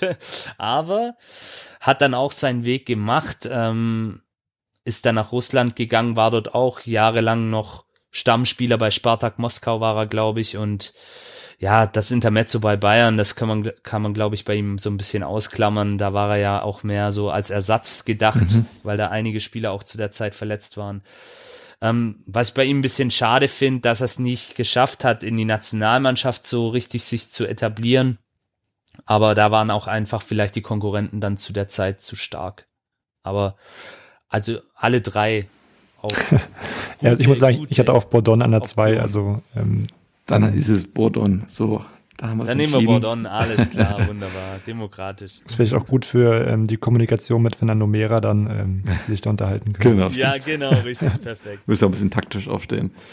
So, dann ähm, Flori, darfst du gleich mal weitermachen mit dem zweiten oder mit dem ersten Rechtsverteidiger oder dem einzigen Rechtsverteidiger natürlich auch. Äh, wen hast du denn da? Also da würde ich, ähm, gehe ich davon aus, ehrlich gesagt, dass wir alle drei den gleichen haben, bin ich mal gespannt. Ähm, ich habe Andreas Hinke, ähm, ja, viele Jahre beim VfB Rechtsverteidiger gewesen und so wirklich hatte ich da auch keinen gefunden, der ihn da verdrängen kann. Er galt ja auch als einer der jungen Willen, hat immer gute Leistungen gebracht, sowohl defensiv als auch offensiv. Er war in der Nationalmannschaft, also hatte eine super Karriere. Ähm, später, ich weiß nicht, ob ihr das wusstet, hat, hat er sogar mal ein Jahr bei Freiburg gespielt. Ähm, hm, weniger, ges weniger ja. gespielt, mehr auf der Bank gesessen. Ähm, also in den älteren Jahren war er dann doch nicht mehr so gut, aber äh, gerade in den Jahren, ähm, Jahren zwischen 2000 und 2010 eben in diesen Jahren, als er da bei dem, beim VfB war, fand ich ihn sehr gut und deswegen ist es mein Rechtsverteidiger. Also ich habe tatsächlich als Rechtsverteidiger Ricardo Osorio oh, genommen. Stimmt, den habe ich vergessen. Der steht auch noch Ricardo Osorio. Ähm, das Besondere war bei ihm, er ist natürlich Meister geworden, klar. Also sehr meisterlastig das Ganze, ist ja logisch. Aber er war auch ein Spieler, ähm, wenn man bei Wikipedia seinen Namen eingibt, dann steht da gleich als einer der ersten Sätze drin, er hat sehr viel spielerisch gelöst. Nicht so, er war ja jetzt nicht so das, sage ich mal, der, die Kante, so ein Abwehrrecke, was man ja auch als Außenverteidiger nicht unbedingt sein muss. Er hat sehr viel mit Technik gelöst, spielerisch. Und das war sehr faszinierend, weil das kannte man zu der Zeit noch nicht so wirklich in Stuttgart oder hatte man selten mal in einem Stuttgarter Team. Und er hat es wirklich immer sehr filigran gemacht und natürlich auch eine tolle Einstellung, ähm, gekrönt natürlich, wie gesagt, mit dem Meistertitel 2-7. Und ja, einfach auch ein Spieler, der das Maximum erreicht hat mit dem VfB natürlich und deswegen bei mir aufgrund auch seiner Art und Weise, wie er gespielt hat, aufgrund seines Charakters bei mir in der Elf als Rechtsverteidiger eingesetzt wird. Ja, ich habe auch beide Namen tatsächlich bei mir hier äh, zu stehen. Ich hab, äh, muss mich aber entscheiden vor der Sendung und habe tatsächlich mich für Ricardo Osorio entschieden, ähm, auch wenn ich mit Andreas Hinke auch hätte leben können. Ähm, für mich einfach auch, ich hatte ja gesagt, äh, einer, der auch, ähm, ja, wie du sagst, spielerisch viel gelöst hat und einfach auch so dieses Flair irgendwie dann mit, mit äh, Pardo, der nachher auch meine Elf sein wird, kann ich jetzt schon mal spoilern. Ähm, die beiden zusammen haben einfach, finde ich, den VfB dann in diesen, diesen zwei, drei Jahren geprägt und ähm, Hinkel, ja, aber auch ein sympathischer Spieler, aber ich habe bei ihm so ein bisschen den Durchbruch dann vermisst. Da ging es ja für Hinkel nach Sevilla, dann nach Glasgow, dann nach Freiburg. Und irgendwie dann war seine Karriere schon mit äh, gerade mal 30 Jahren beendet. Und das war dann irgendwie alles ein bisschen ernüchternd, sodass ich ähm, irgendwie Hinkel so im Nachhinein jetzt nicht mehr so als äh, Star in Erinnerung habe oder als super Fußballer. Und von daher gehe ich da lieber mit Ricardo Osorio. Schon habe ich ja mit meiner, ähm, ich habe hier ganz falsch gelegen, als ich gesagt habe, ich gehe davon aus, alle drei haben den gleichen, aber ich muss sagen, ich habe Osorio auch gerade irgendwie völlig aus meinem Gedächtnis verbannt, aber habe da natürlich recht, also Osorio kann ich natürlich auch mitleben und. Auf jeden Fall. so jetzt könnte es sein, dass wir im Mittelfeld ähm, ein bisschen tricksen müssen. Vielleicht hat da jemand, äh, einen Spieler auf einer anderen Position, der dann später nochmal wiederkommt. Also wenn ihr einen Namen hört, den ihr irgendwann einsortiert habt, gleich mal melden. Ich fange mal an auf der 6 habe ich äh, Semi Khedira ähm, gelistet. Ähm, wir hatten ja vorhin schon mal die Gründe erklärt. Äh, einer der größten deutschen Fußballer der vergangenen 15 Jahre und ähm, für mich auch einer ja, der sympathischsten Spieler dabei beim VfB in der Meistersaison und ähm, ja auch dann, was er so bei, bei, bei Real Madrid gemacht hat und bei Juventus Turin aller Ehren wert und von daher hat Sami Khedira von mir volles, volle Zustimmung für die sechs bekommen. Ja, bei mir auch, ähm, du hast es schon gut begründet, fand damals Semi Kedira eine der, der schönsten Frisuren der Bundesliga. Stimmt, ja. Und ähm, eine der schönsten Frauen an der Seite mit Lena Gerke und ähm, deswegen äh, ein sympathischer, sympathischer Kerl. Ja. ja, ihr habt alles gesagt. Bei mir ist er auch, ähm, ich habe eine Doppelsechs ja gemacht ähm, und da ist er auch mit am Start, Sami Kedira. Mein, mein großes Idol der 2000er beim VfB. Na, dann machen wir gleich mit einer zweiten Sechs weiter. Ich habe bei mir keine Doppel-Sechs, aber vielleicht äh, der Spieler, der da spielt, könnte bei mir trotzdem auch auftauchen. Mal gucken, wen du da hast. Pavel Pardo. Ja, Pavel Pardo habe ich zwangsläufig auf die Zehn gestellt, um ihn irgendwie einzusetzen, aber äh, ist, ist ja eher ein Sechser, von daher Pavel Pardo habe ich bei mir auch. Ja. Also hat er auch in der Meistersaison als Abräumer vor der Abwehr fungiert ja. und hat ja. das super gemacht und war da ein ganz wichtiger Faktor dann auch aus taktischer Sicht, dass das alles dann sich mit der Zeit stabilisiert hat und dann letztendlich in diesem Erfolg gemündet hat. Und einfach auch von der Einstellung her toller Typ und gern gesehener Gast in Stuttgart. Ich unterschreibe alles, was Immer du gesagt noch. hast. Ja. Flori, wen hast du denn? Ähm, ich habe nicht Pavel Pardo, ich habe Christian Gentner. Ähm, irgendwie muss ich sagen, gehört der für mich ein bisschen mehr persönlich ähm, zum VfB als Pavel Pardo. Ähm, welcher Position hast du Gentner aufgestellt? Also habe ich an sich auch geschummelt, wie du. Ich habe mal ins offensive Mittelfeld gespielt, gestellt, aber. Okay, denn ich habe Christian Gentner tatsächlich auch in meiner Mannschaft, oh. aber im linken Mittelfeld. Das heißt, würde mal Christian Gentner kurz aufschreiben, Flori, und äh, wir können dann mal nachher gucken, ob er vielleicht noch eine dritte Stimme kriegt oder so, oder ob er mit zwei Stimmen noch irgendwo unterkommt, wenn wir unsere Mannschaft neu sortiert haben. Wenn Christian Gentner hat auch mal im linken Mittelfeld gespielt, habe ich extra nachgeguckt. Ja. Ja. Auch zu äh, Wolfsburg-Zeiten hat er, glaube ich, auf den Außenbahnen war er da ja. unterwegs. Da war er einfach auch noch schneller, schneller genau. und dynamischer. Das Training unter Felix Magath damals hat ihm, glaube ich, da auch ganz gut getan. Ne? Nee, also tatsächlich Gentner, da war ich mir so ein bisschen unschlüssig. Ähm, natürlich ist er ein Gesicht des VfBs, ganz klar. Aber ähm, ohne ihn da jetzt angehen zu wollen oder verantwortlich machen zu wollen, er ist natürlich auch ein Gesicht ein bisschen dieser zwei Abstiege gewesen, mhm, ja, äh, war er beides mal Kapitän Und mir persönlich, ähm, ich schätze ihn sehr, ein toller Mensch und VfBler durch und durch. Ähm, wird auch vielleicht eines Tages mal wieder im Umfeld des VfB auftauchen, da bin ich mir relativ sicher. Aber ähm, er hat mir ein bisschen das Herz gebrochen, als er dann zu Union gegangen mhm. ist. Ich kann es verstehen, klar. Ähm, war legitim. Man wollte ihn damals ja auch nicht mehr haben. Man hat ja den Kader dann auch umstrukturiert.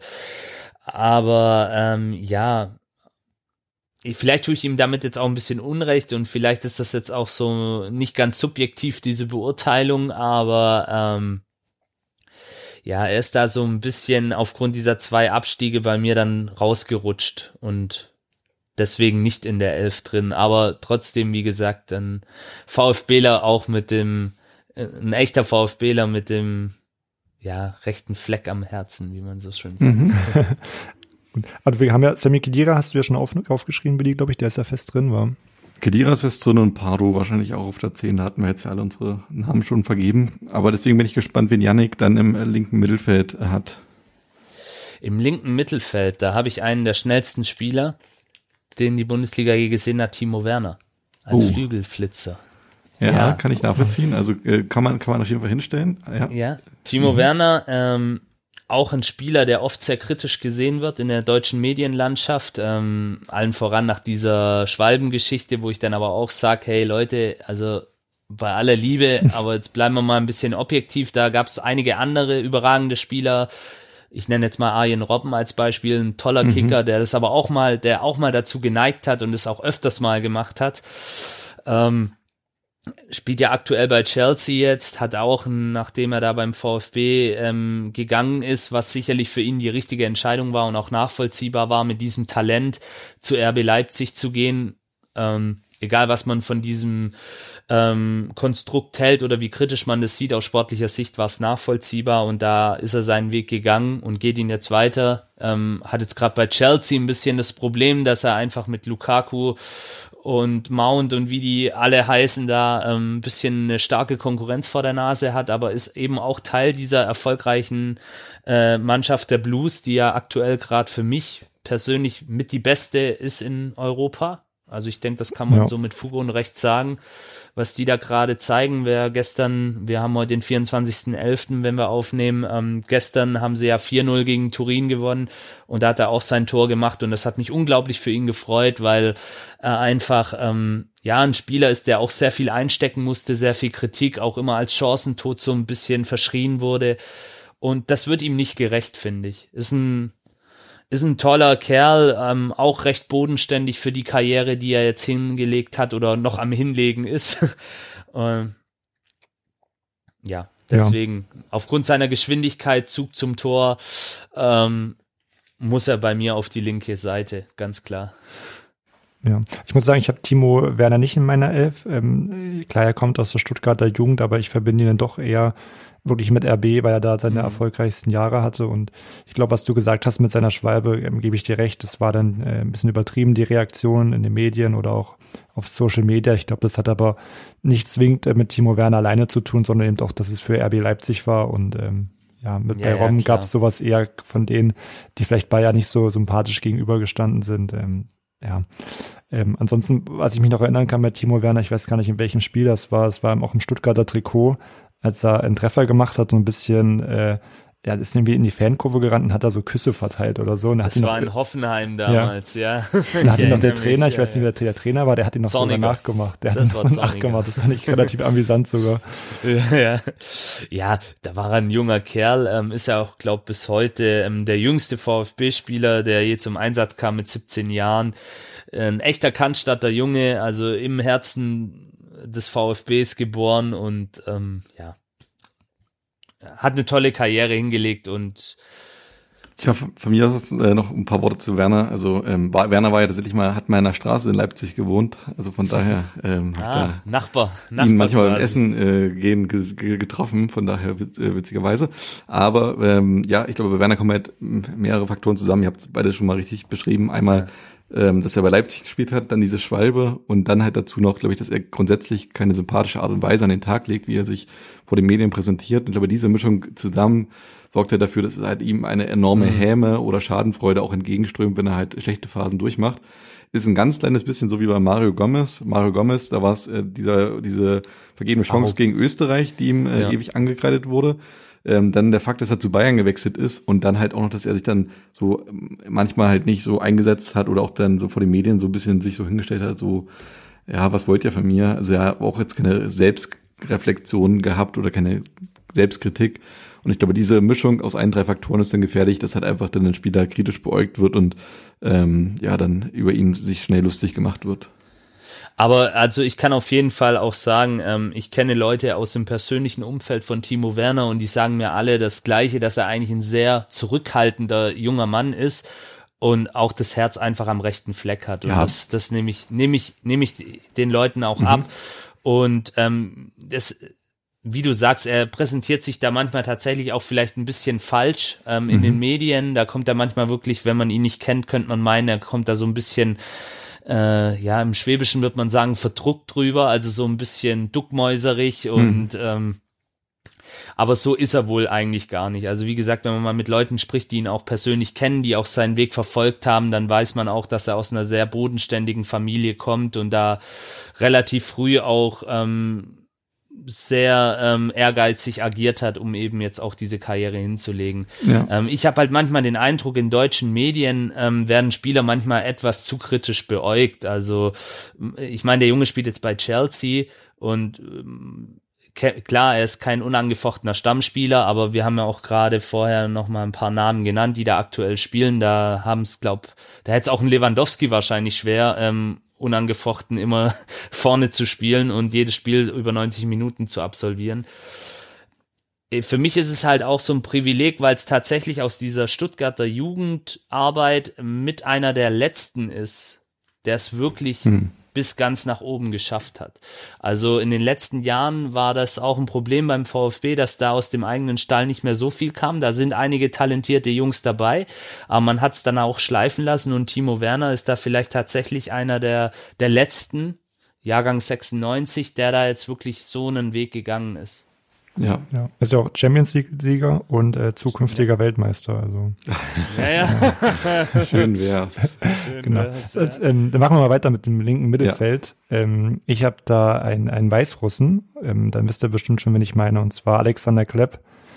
Äh, fand ich ähm, damals, als ich ähm, angefangen habe mit Fußball schauen und dann ähm, regelmäßig geschaut habe, äh, einer der besten Techniker, den die Bundesliga jemals hatte.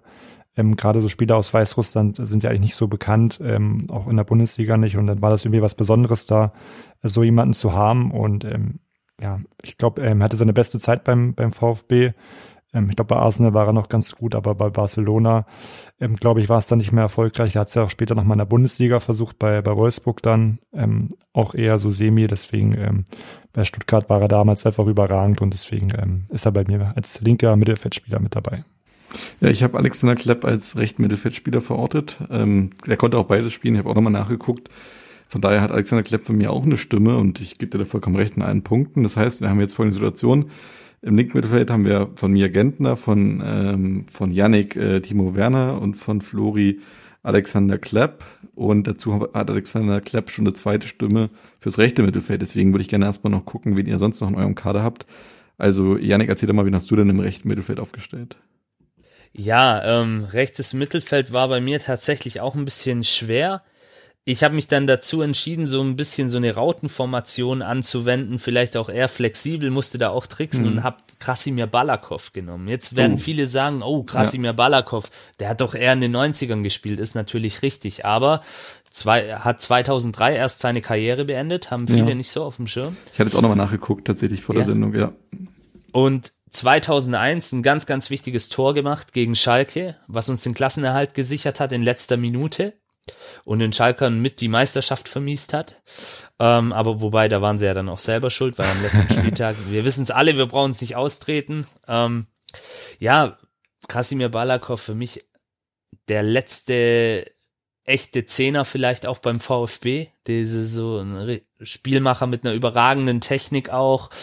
Ähm, klassischer Zehner vor allem. Ähm, natürlich essentieller Teil des magischen Dreiecks auch mit Bobic und ähm, Elber in den 90ern und dann eben auch für diese äh, Anfangsphase der jungen Wilden ganz wichtig, weil er war dann auch so eine Art Leitwolf, Führungsfigur, zu dem die Jungs dann auch aufgeschaut haben, war ja dann auch kurze Zeit Co-Trainer nach seiner Karriere und ja, einfach auch eine VfB-Legende, wenn man so sagen darf. So, dann äh, Flori, äh, hast du noch eine Position im Mittelfeld offen? Dann sind wir komplett, dann können wir gleich mal durchziehen. Richtig, ich habe ähm, noch das rechte Mittelfeld offen. Äh, ich muss auch sagen, äh, wie Janik schon gesagt hat, Balakov äh, verbinde ich auch eher mit den, mit den 90er Jahren beim VfB. Aber wenn ich jetzt so den Namen Balakov höre und ich nenne jetzt meinen, glaube ich, gibt es da doch ähm, schon Unterschiede. Ich habe nämlich äh, Martin Harnik. Oh, ähm, okay. Das hat aber tatsächlich vielleicht eher persönliche Gründe. Also einerseits fiel es mir auch schwer, einen rechten Mittelfeldspieler zu finden. Ähm, tatsächlich gab es dann so eine, die Zeit, ähm, als Freiburg gefühlt jedes Spiel gegen Stuttgart verloren hat in der Bundesliga und immer getroffen hat Martin Harnik. Und ich habe ich hab dem wirklich, ich habe wirklich einen, äh, keinen persönlichen, aber einen sportlichen Hass auf diesen Spieler.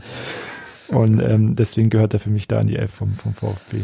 Aber okay. wahrscheinlich kriegt er keine weiteren Stimmen, von daher. Ja, jetzt sind wir im Mittelfeld auch durch erstmal. Ähm, also wir haben jetzt im Mittelfeld zwei Positionen noch zu besetzen. Kedira und Paro stehen und ähm, wir haben mit einer Stimme dabei Martin Harnik, wir haben mit einer Stimme dabei Balakov, wir haben mit einer Stimme dabei Kedira. Äh, nee, Entschuldigung, ähm, das war Quatsch, was ich gesagt habe, Werner noch, genau. Werner, genau. Und dann hatten wir äh, Klepp mit zwei Stimmen und Gentner noch mit zwei Stimmen.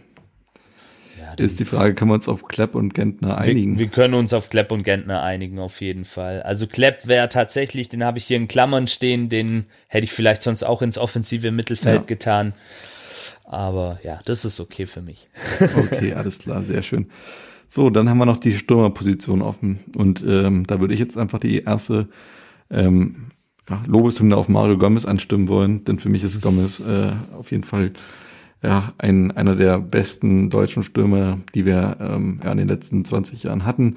Und äh, auch einer, ich hatte es gerade bei Werner schon ein bisschen erwähnt, der für mich immer zu viel Häme bekommen hat. Eigentlich äh, hat man seine Leistung nie so richtig gewürdigt. In den Jahren, wo dann die Bayern so richtig erfolgreich waren, war er auch nicht mehr mit an Bord, sondern auch ja, eher immer hinter Mandzukic oder hinter Lewandowski verschwunden. Und ja, dann war er nochmal bei, bei Wolfsburg ganz erfolgreich, aber wir reden ja über den VfB Stuttgart und da ist er halt für mich bei der, ähm, bei der ähm, Meisterschaft 2007 einer der prägenden Figuren und ist irgendwie ein Eigengewächs und Rekordablösesumme haben wir vorhin erwähnt und von daher alles in allem führt aus meiner Sicht an ihm kein Weg dran vorbei.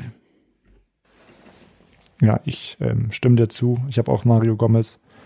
Ähm, ich muss sagen, ich habe ihn auch immer so, ähm, doch als, als Chancentod hat man irgendwie eben doch im Kopf, gerade auch mit dem ähm, ja, Ding in Österreich, was du angesprochen hattest.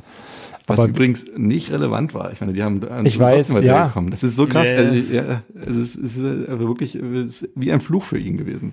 Ja, aber es war doch damals so, wenn man, äh, wenn wir damals Fußball gespielt haben, wie die in der D-Jugend oder in der C-Jugend und man hat einen Ball daneben geschossen, dann gab es halt Rufe, oh Gomez. Es war ja irgendwie so ein Inbegriff vom, vom, vom Chancentod, auch wenn ihnen das natürlich nicht gerecht geworden ist. Ähm, wir hatten ja auch schon mal einige Songs äh, beleuchtet, wo er extrem erfolgreich war, wo wir ja beide uns doch gewundert haben, wie viele Tore er dann doch gemacht hat. Und hat ja auch dann für Stuttgart enorm wichtige Tore dann später gemacht. Janik hat es ja auch schon angesprochen. Und auch für Wolfsburg ja auch wichtige Tore mal in der Relegation gegen, gegen Braunschweig war das, glaube ich, damals. Und ähm, deswegen gehört er für mich auch in die Top 11 des VfB. Kann ich euch nur zustimmen. Bei mir ist er auch gesetzt, ganz klar. An ihm führt kein Weg vorbei, wenn man über den VfB in den 2000ern spricht. Ja, Ihr habt eigentlich alles gesagt. Einer der besten deutschen Stürmer. Ähm, diejenigen, die das nicht so sehen, sollten sich vielleicht auch mal seine Statistiken angucken. Die kann man mhm. ja heutzutage auf sämtlichen Datenbanken abrufen.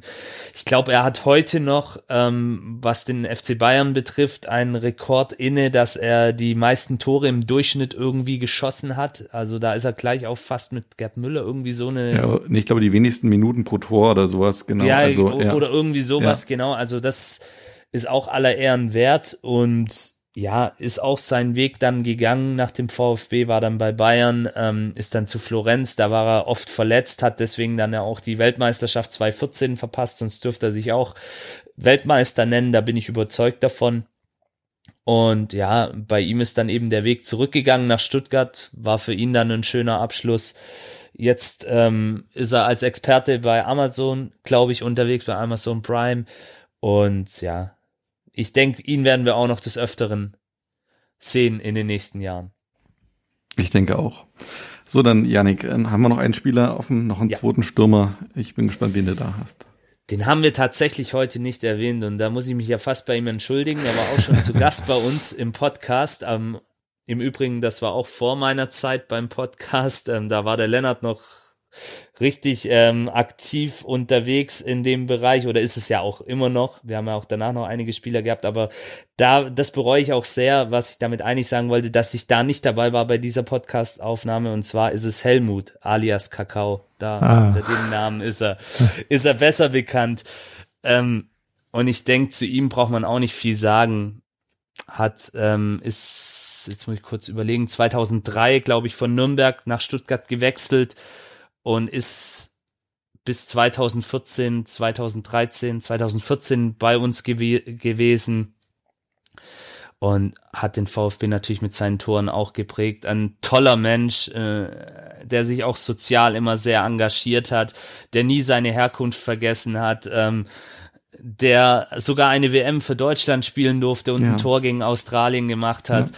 Ich glaube, da hat sich damals jeder für ihn gefreut, egal ob er, ob er es mit dem VfB gehalten hat oder nicht.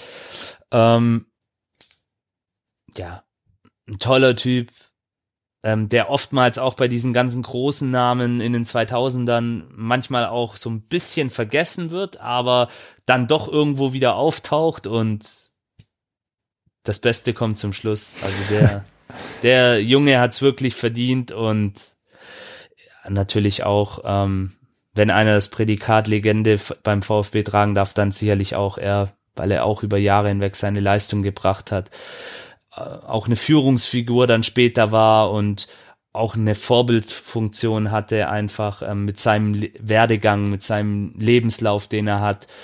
Ähm, war dann ja auch Integrationsbeauftragter beim DFB. Und ja, das denke ich spricht auch alles für sich. Ähm, Im 16er immer eine Waffe gewesen, sehr kopfballstark. Und war auch nie einer, der da irgendwie großartig auch so im Ruhm gebadet hat, sondern immer auch einen so eine Bodenständigkeit mitgebracht hat, was ja auch, was man ja auch vielen Brasilianern so ein bisschen nachsagt, dass sie manchmal so Diven sein, da ist er das krasse Gegenteil. Also da ist er einfach, da sieht man auch wieder, dass solche Vorurteile da auch manchmal nicht angebracht sind, weil ich denke, Kakao ist da das absolute Gegenbeispiel dafür. Mhm. Ja, ich glaube, Kakao, der kam immer pünktlich aus dem Brasilien-Urlaub zurück. absolut, absolut. Also da gab es nie einen Skandal, da der war einfach immer so, ja, vielleicht auch so ein bisschen der Gentleman beim VfB, mhm. kann man sagen. Also immer, immer nett, immer, auch wenn Fans dann am, am Training waren und Autogramme haben wollten, dann war er immer offen, hat da geduldig, egal wie viele Fans da standen, seine Autogramme verteilt und Fotos gemacht und deswegen, ich denke, da werden mir auch viele VfB-Fans zustimmen einer der nicht nur tollsten Spieler beim VfB, sondern auch einer der tollsten Menschen, die der VfB in seiner Geschichte hatte. Da bin ich jetzt gespannt, wie den Flori präsentiert. also, nach, nach, nach, dieser Geschichte muss ich, äh, schäme ich mich schon fast gar kaum nicht genommen zu haben. Alles gut. ähm, ja, ich habe tatsächlich ähm, Kevin Kurani genommen. Ah. Ähm, wie gesagt, was, was du als vom Kakao erzählt hast, das war mir gar nicht so bewusst. Ähm, aber hast du wahrscheinlich in allen Punkten recht. Ich hatte mich für Kevin Kurani einfach entschieden, weil es eben doch einer war von diesen, von diesen jungen Willen und das äh, fand ich einfach mhm. gut, dass Stuttgart auch auf die, auf die Jugendspieler setzt, war ja auch sehr erfolgreich. Und ich fand ihn auch irgendwie als, als Person, ähm, ja, ein bisschen amüsant einfach, äh, sei es jetzt mit der Nutella-Werbung oder auch mit einigen Interviews, wo er dann mit der deutschen Sprache irgendwie zu, ein bisschen Schwierigkeiten hatte, aber ich fand gerade, das hat ihn auch irgendwie sympathisch gemacht und nahbar, dass man ähm, auch solche Spieler mal hatte und ähm, Deswegen ähm, für mich Kevin Kurani und da bin ich jetzt gespannt, wie die, ähm, ja, wie du ausgewählt hast. Kevin Kurani übrigens am selben Tag geboren wie ich, äh, oh. 2. März, genau. der einzige, den ich mir gemerkt habe, der mit mir am selben Geburtstag hat, warum auch immer. Ähm, ja, ich habe auch Kevin Kurani ähm, und ich glaube, also mein Gefühl sagt, Geschichte wiederholt sich. Kevin Kurani damals 2006 äh, sich sicher im WM-Kader geglaubt, aber dann doch kurz vor knapp aussortiert worden von äh, von Jürgen Klinsmann und so würde ich also jetzt was sagen, können wir es nochmal machen. Denn äh, also deine, deine, deine Rede für über Kakao hat mich gerade auch emotional gepackt, Janik, und ich hätte echt kein Problem damit, äh, auch wenn Kakao nur eine Stimme von uns bekommen hat, äh, zählt deine einfach in diesem Fall doppelt und dann Sehr haben wir gerne. einfach Gleichstand und Also- äh, packen diesen, diesen Knaben äh, gerne unsere Mannschaft. Er hat's verdient, auf jeden Fall. Also da, da muss, muss man wirklich eine Lanze dafür brechen und ähm, da kann ich auch wirklich eine Hörempfehlung mal aussprechen, auch wenn die Folge schon ein paar Jahre alt ist. Äh, Kakao bei Rund um den Brustring, unserem Podcast, war eine der er ersten Folgen, die wir, äh, die damals die Jungs gemacht haben. Ich war da, wie gesagt, noch nicht dabei und sehr hörenswert. Da lernt man ihn auch nochmal von der anderen Seite kennen. Sehr schön. Also dann fassen wir nochmal zusammen. Den Kapitän müssen wir noch wählen. Ich sage gleich nochmal, wer da zur Auswahl steht. Also insgesamt im Kader, im Tor Timo Hildebrand, in der Verteidigung Philipp Lahm, Fernando Meira, Marcelo Bordon, Ricardo Osorio, im Mittelfeld Sami Khedira, Christian Gentner, Alexander Klepp und Pavel Pardo und dann im Sturm Mario Gomez und Kakao. So drei Stimmen haben bekommen Mario Gomez, drei Stimmen haben bekommen Sami Khedira, drei Stimmen haben bekommen Fernando Meira und auch Timo Hildebrand. So, jetzt würde ich sagen, Yannick, obliegt dir die Entscheidung, wer hier unsere Mannschaft ähm, mit der Binde anführt. Also ich habe es ja gerade gesagt, eigentlich der tollste Mensch beim VfB, das war der Kakao und deswegen oder einer der tollsten Menschen beim VfB war Kakao. Deswegen finde ich, hat er es verdient, auch wenn da einige andere sicherlich auch prädestiniert dafür wären, dass er die Binde trägt. Na gut, dann kriegt's Kakao. Dann machen wir es mit Kakao, wenn du das so entscheidest, äh, alles gut. Dann äh, haben wir ihn ähm, als Kapitän ausgewählt und er hat sein, also sein Name hat ja auch zwei Cs und deswegen passt das dritte C auch noch dazu. Genau. Genau. Und damit äh, vielen Dank, Janik, an dieser Stelle schon mal für, für diese äh, schöne, amüsante äh, Runde hier bei unserer Top 11. Ähm, wir haben noch zwei weitere Rubriken und Flori, damit gehen wir mal schnell zum Retro-Quiz über. Retro-Quiz. Genau, ähm, wir machen das immer so, Yannick. Ähm, wir stellen uns quasi immer, Willi und ich, äh, gegenseitig fünf Fragen. Ähm, Okay. Und wir werten das dann quasi nach, ähm, ja, nach Staffelende quasi aus. Äh, meistens muss ich ehrlich gesagt sagen, Willi weiß mehr, warum auch immer. Äh, ich bin mal gespannt, äh, wie viel du jetzt weißt. Wir haben jetzt eben fünf Stuttgart-Fragen mal vorbereitet. Ähm, ich muss sagen, Schwierigkeit ist verschieden. Ich glaube, einige wirst du wissen, einige kannst du wissen. Einige sind schon wirklich schwer, also da bin ich sehr gespannt. Also ich sag, Janik kriegt 5 von 5. Echt? Fest. Gut. Oha, oha. Das Erhöhen ist- nur den Druck. Das ist, also die Fragen, die, die Fragen hat Flori recherchiert, aber ich habe äh, heute nach diesen ja mittlerweile schon zweieinhalb Stunden Podcastaufnahmen ein Gefühl, dass du echt äh, fast alles über den VfB weißt und da Okay. würde es mich wundern, wenn wir noch irgendwas finden könnten im Internet, was, was, äh, was irgendwo steht, was du noch nicht gehört hast. Versuchen wir es mal einfach. Du wärst auf jeden Fall der Erste, der alle fünf Fragen beantwortet. Also weder Willi noch Oh. ich haben das Also alle geschafft. fünf Fragen richtig beantwortet. Alle Fünf richtig. Fragen habe ich auch schon mal beantwortet. Okay. Sehr gut. Also, dann beginnen wir mal mit der ersten Frage. Ähm, der VfB Stuttgart ist bekannt für seine jungen Willen. Über Spieler wie Mario Gomez oder Semi Khedira haben wir ja auch schon gesprochen. Welcher der folgenden Spieler war denn der jüngste Debütant für den VfB? Ich glaube, das hast du sogar schon erwähnt. Ähm, also- Timo Werner müsste genau, gewesen sein. genau. Brauche ich gar keine Auswahlmöglichkeiten bringen. Ähm, Mit Timo Werner 17 ist Jahren, richtig. ja, genau. Genau, genau. Bono Bonuspunkt, wenn du noch die Monate und die Tage nennen kannst. das kriege ich jetzt leider nicht hin, aber ich weiß, dass es Timo Werner war, ähm, wurde er, glaub, eingewechselt bei einem Bundesligaspiel. Ähm, ich weiß aber jetzt auch nicht mehr von welchem Trainer. Ich glaube, Labadia war's. Ja, Labadia. Ja. Also er war 17 Jahre, fünf Monate und elf Tage. Boah, krass. Dann, ähm, ich hatte noch zur Auswahl nur mal als Info ähm, Mohamed Sanko. Der war, ist ja, glaube ich, jetzt äh, schwer verletzt gewesen, hat der Stuttgart aber trotz dessen den Vertrag verlängert. Ähm, der war 17 Jahre, sechs Monate und neun Tage. Und dann hatte ich noch Timo Baumgartel, ähm, der war 18 Jahre, acht Monate und vier Tage. Aber Timo Werner auf jeden Fall richtig. Und es gibt da den ersten Punkt für dich. Okay, wunderbar. Also schon mal keine Nullnummer wie, äh, wie bei in unserer letzten Folge. Das war ja nur, um den, den, den Vorsprung vor dir nicht zu vergrößern, damit es nicht so planabel wird. Gut, dann zur zweiten Frage. Ähm, Auf regionaler Ebene gibt es ja bei euch eine sehr enge Fanfreundschaft zu den Fans des SSV Reutlingen. In Fankreisen wird der SSS, SSV oft als der kleine Bruder des VfB bezeichnet. Ähm, Außerdem führen die Stuttgarter Fans auch Fanfreundschaft mit Vereinen aus anderen Ländern. Mit welchem französischen Verein haben denn die Stuttgarter Ultras eine Fanfreundschaft? AS Saint-Etienne. Super, brauche ich auch keine, Ja. brauche ich auch keine Auswahlmöglichkeiten bringen. Ich hatte der, ähm, den FC Metz da drin und eben AS Saint-Etienne, äh, Saint-Etienne Ist natürlich richtig. Warst du da schon mal? Hast du da irgendwelche Verbindungen oder? Leider, leider noch nicht. Ähm, diese Fanfreundschaft ist auch noch nicht so alt, ähm, wird auch hauptsächlich von einer Ultragruppierung geführt, so wie ich mitbekommen habe, aber man sieht des Öfteren, ähm, vor Corona war das so, dass einige ähm, Personen aus, aus diesem Bereich dann auch zu Gast sind ähm, und auch ab und zu mal ihr Banner mithängen. Ich weiß auch, dass einige Stuttgarter Ultras mit Saint-Etienne, als die mal in der Euroleague gespielt haben, auch mal auf Europatour waren. Und ja, das ist eine sehr enge Bindung und ist auch ein cooler Club. Ähm, mhm. Haben viele ja so bei Paris Saint-Germain, Olympique Lyon nicht so auf dem Zettel, aber Saint-Etienne gilt ja gemeinhin auch so ein bisschen als ja, der Stimmungspol in Frankreich. Also da ist wohl, ich war selber noch nicht dort, aber das, was man hört und auch sehen kann auf YouTube, äh, da geht ziemlich der Punk ab, wie man so schön sagt. Also ja. weißt du denn, vielleicht ähm, ist ja. jetzt keine Frage vom Retro-Quiz, aber ich hatte mich da eben vorher auch belesen, ja. ähm, welche ausländischen Vereine noch dabei sind mit den Fanfreundschaften.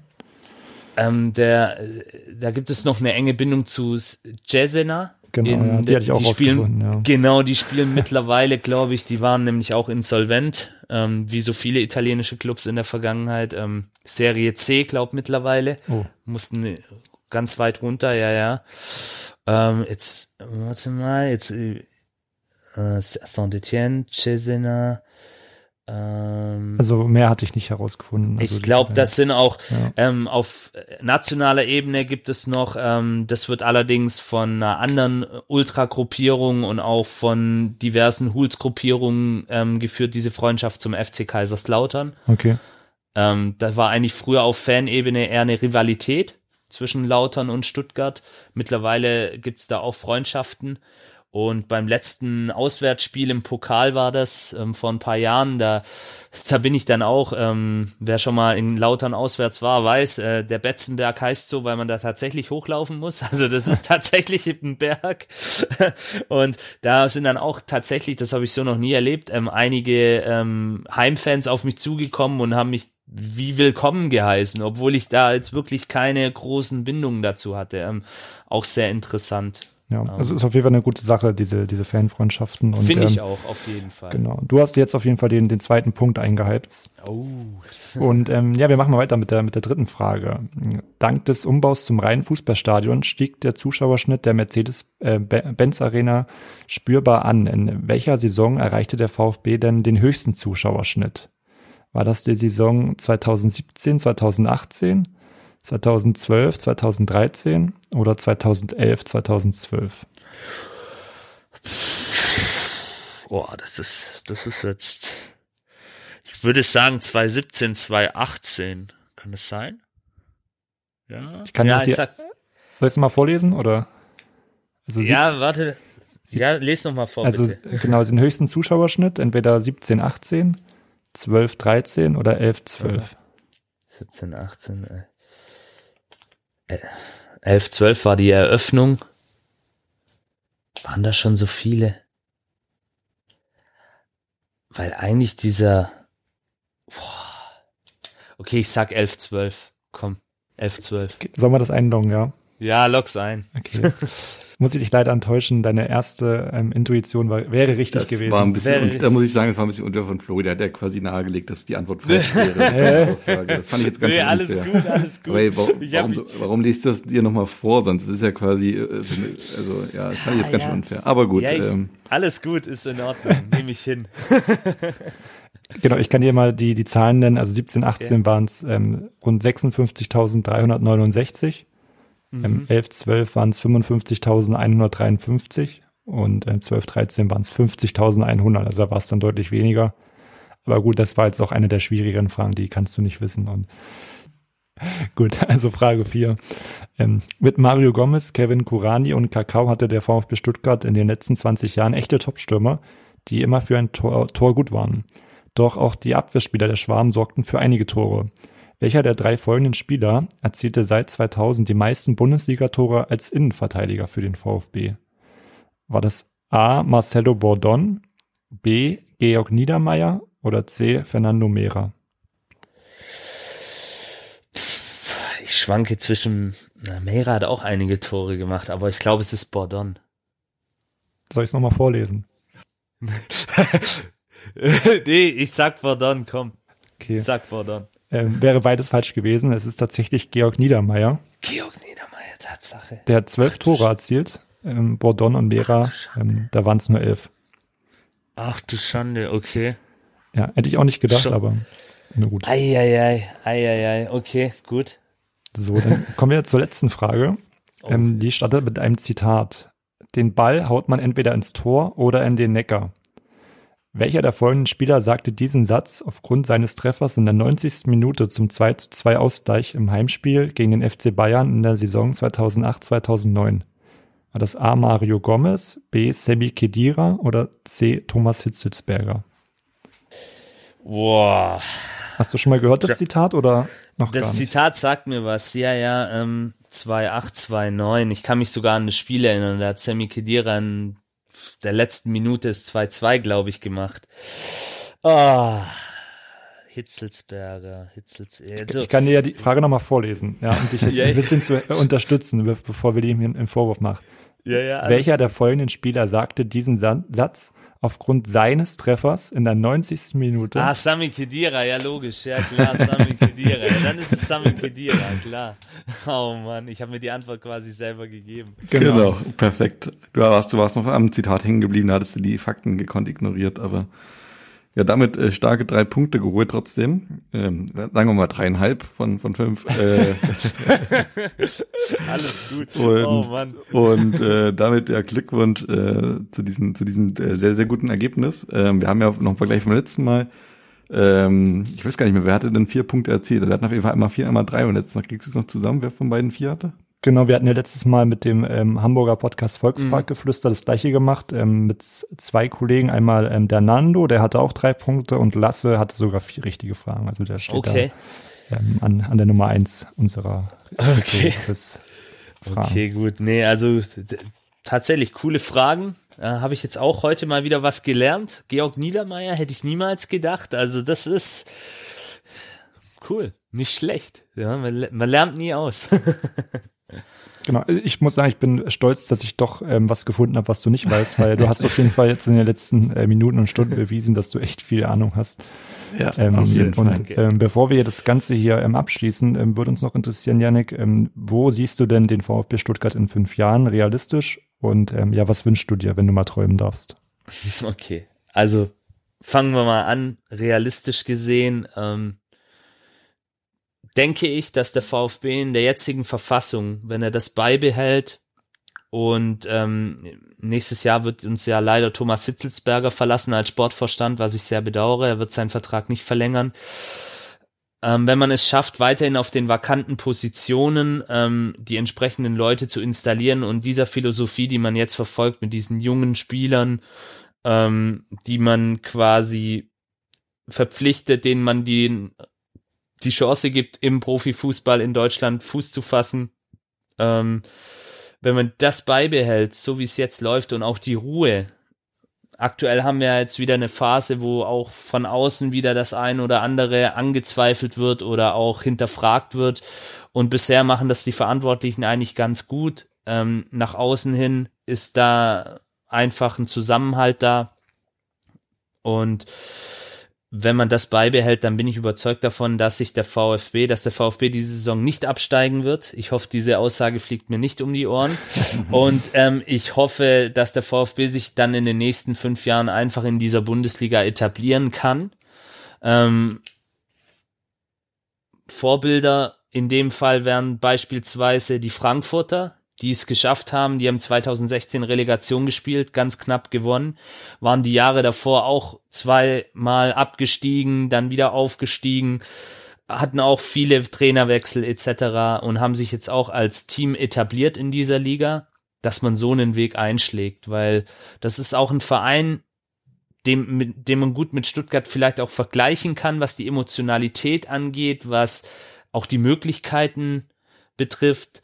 Und deswegen, das wäre eigentlich so, wenn alles jetzt so bleibt, wie es ist und man diesen Weg, wie gesagt, konsequent weitergeht, ein realistisches Ziel. Und das haben ja auch die Stuttgarter Verantwortlichen sich ein bisschen auf die Fahne geschrieben, allen voran ähm, Thomas Hitzelsberger und Sven Mislintat, dass man diesen Verein wieder etablieren möchte im deutschen Oberhaus.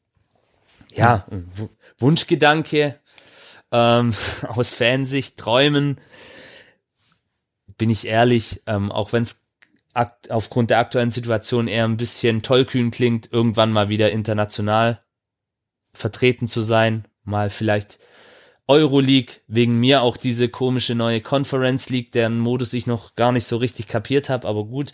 Ähm, ja, weil das sind einfach Sachen auch, da spricht jetzt natürlich auch der Fan in mir, auch derjenige, der mal ab und zu bei Auswärtsspielen unterwegs ist, ist natürlich geil, wenn du mit deiner Mannschaft ins Old Trafford fahren kannst oder auch mal nach Bulgarien, ähm, nach Sofia, nach Varna, nach Moskau, nach St. Petersburg, Warschau, was es da auch für coole äh, Destinations gibt, Athen, Thessaloniki, äh, die VfB-Fans, die schon etwas äh, älter sind oder die schon länger dabei sind wie ich, die haben das zum Teil noch mitgemacht. Und wenn die davon erzählen, dann haben die heute noch ein Leuchten in den Augen. Und das ist einfach eine coole Sache. Und das wäre sicherlich so ein Traum von mir persönlich, dass wir da mal eines Tages vielleicht wieder hinkommen und der ganz große Traum, vielleicht mal so wie die Frankfurter, ein Pokal gewinnen, mal ganz überraschend. Das ist, das ist aber dann noch mal eine Stufe drüber. Also ich würde mich schon echt damit zufrieden geben, wenn es der VfB vielleicht, oder was heißt zufrieden geben, das wäre schon wirklich ein Traum, wenn der VfB in den nächsten Jahren mal wieder international vertreten wäre. Aber das ist, wie gesagt, ich komme gerade, habe gerade echt ein schlechtes Gewissen, dass das, dass das als Bumerang zurückkommt. In eine, aber nee, du, wie gesagt, du hast es ja als Traum deklariert. Ja. Ich finde es auch völlig legitim. Ja. Sollte auch das Anspruchdenken sein, ähm, finde ich. Also also jetzt nicht, dass man sagt, das muss sein, aber das kann passieren. Also das ist schon gar nicht so unrealistisch. Letztes Jahr war ich echt optimistisch. Diesem Jahr habe ich ähm, erst kürzlich, wir hatten neulich eine Folge, die nannte sich Retro Stammtisch äh, außer, also ausgerufen, dass ich denke, dass dieses Jahr ein großer absteigen wird, auch wenn man es gerade nicht erwartet, weil Fürth so schlecht mhm. ist und weil ähm, andere Vereine auch unten keine Punkte holen. Aber ich kann mir echt vorstellen, dass Stuttgart oder Frankfurt vielleicht sogar die, Gang die zweite Liga antreten müssen. Da hoffe ich, dass es nicht der VfB ist. Ich hoffe es auch nicht für Frankfurt. Das wäre für beide Vereine, glaube ich, sehr, sehr suboptimal. Aber man sieht ja, wie schnell es geht, dass man unten reinrutscht und ähm, ja, da weiß ich nicht, ob die Mannschaft da für den Abstiegskampf wirklich die richtige ist. Bei beiden Mannschaften weiß ich das nicht. Ähm, aber ich drücke natürlich die Daumen, dass die, die Träume in Erfüllung gehen, dass man konstant sich etabliert und vielleicht sogar dann noch weitergeht. Die Mannschaft hat auf jeden Fall Potenzial und der Rest wird sich zeigen. Das denke ich auch wie gesagt, man muss jetzt einfach schauen, man darf ja auch nicht vergessen, tatsächlich diese verletzten Misere, die hat da jetzt wirklich auch ihren Teil dazu beigetragen. Das soll jetzt kein Alibi sein, kein grundsätzliches. Ich Aber das haben halt immer die Absteiger, war. Also das sagt jede Mannschaft ja. jedes Jahr, die irgendwie im Abstiegskampf sagt, der ohne Verletzte wären wir ganz woanders. Also finde ich, ähm, ist ein legitimes Argument, aber ich finde, ähm, ja, sich darauf auszuruhen, kann halt auch schnell die Gefahr birgen, Auf, dass man denkt, wenn die anderen richtig, wieder zurückkommen, genau. geht's wieder andersrum. Und zum Beispiel, ob dann Kalajdzic seine Tore schießt, wie er es letztes Jahr gemacht hat, wage ich erstmal noch zu bezweifeln. Ja, auf, auf jeden Fall. Deswegen sage ich ja auch, es soll kein grundsätzliches Alibi sein, aber bei uns war es tatsächlich nicht nur eine Misere, sondern da ist halt wirklich mal an einem Spieltag hat eine ganze Startelf gefehlt. Und ja, ähm, das ja. ist halt für einen Verein wie den VfB auch relativ schwer zu kompensieren. Aber es soll natürlich keine Entschuldigung dafür sein, man hat jetzt gegen Augsburg und Bielefeld verloren. Das darf nicht passieren. Hm. Punkt aus Ende. Ich darf nicht 0-1 gegen Bielefeld bei allem Respekt vor den Bielefeldern, äh, sehr sympathischer Club. Ich wünsche mir auch, dass die drin bleiben, aber du darfst nicht als VfB Stuttgart, äh, diesen Anspruch habe ich auch einfach als VfB Stuttgart zu Hause dann ähm, 0-1 auf so eine Art und Weise verlieren und auch nicht 1 zu 4 in Augsburg. Ja. ja ich drücke auch auf jeden Fall dem VfB die Daumen, zumindest in, zwei, in 32 Spielen in der Bundesliga. Genau, und noch ist das Kind ja nicht im Brunnen gefallen, es sind noch alle Chancen da. Richtig. wer weiß. Vielleicht kriegen sie die Kurve jetzt noch in der Hinrunde ein bisschen. Das wäre für alle auf jeden Fall wünschenswert. Und ähm, damit würde ich sagen, kommen wir auch so langsam zum Ende. Wir haben hier für euch, liebe Hörerinnen und Hörer, insgesamt drei pickepackevolle äh, Stunden produziert. Und an dieser Stelle erstmal ein riesengroßes Dankeschön an Janek vom äh, Podcast rund um den Brustring. Er hört auf jeden Fall mal rein ähm, in seinem Podcast, äh, den er zusammen mit seinen ähm, Kumpels und ähm, ja, Freundinnen und Freunden produziert, unter anderem mit dem Lennart. Und ähm, ja, wie gesagt, Janik, vielen Dank für deine Teilnahme. Ich glaube, heute gab's viel, viel ähm, in Erinnerung schwelgen und aber auch Neues äh, lernen für, für ja. viele, viele Fans. Und ich denke, da haben wir auch äh, auf diesen Verein Lust gemacht. Du warst ein toller Repräsentant äh, für die, für die Fanszene und wir können einfach nur Danke sagen. Das hat sehr, sehr viel Spaß gemacht in den letzten 180 Minuten. Das ja. gleiche kann ich nur an euch zurückgeben. Es ist eine tolle Sache, die ihr da macht. Ähm, einfach so ein bisschen eine Mischung aus der Vergangenheit und der Zukunft. Und vielen, vielen lieben Dank, dass ich heute euer Gast sein durfte. Sehr gern. Wir, wir hören uns bestimmt mal wieder. Spätestens dann, wenn äh, Energie Cottbus gegen irgendeinen Leipziger Verein. Äh, ja, das spielt. steht, das steht, auf jeden Fall. genau, du hast meine Nummer, Yannick, dann äh, schreiben wir da auf jeden Fall nochmal und dann ähm, kriegen wir das hin. Ich äh, fand es auch, hat sehr viel Spaß gemacht. Das war jetzt echt unsere, unsere längste Produktion, aber ich finde, die ging echt äh, sehr schnell, sehr schnell um. Also war auch sehr kurzweilig und sehr interessant und Vielleicht haben wir ja ähm, einige Hörer, die jetzt äh, dank dir Stuttgart-Fans wären. Ähm, schauen wir mal, aber. Seid alle herzlich willkommen. Vielen Dank auch von meiner Seite und ja, damit ähm, letzten Worte diesmal an dich, Willi.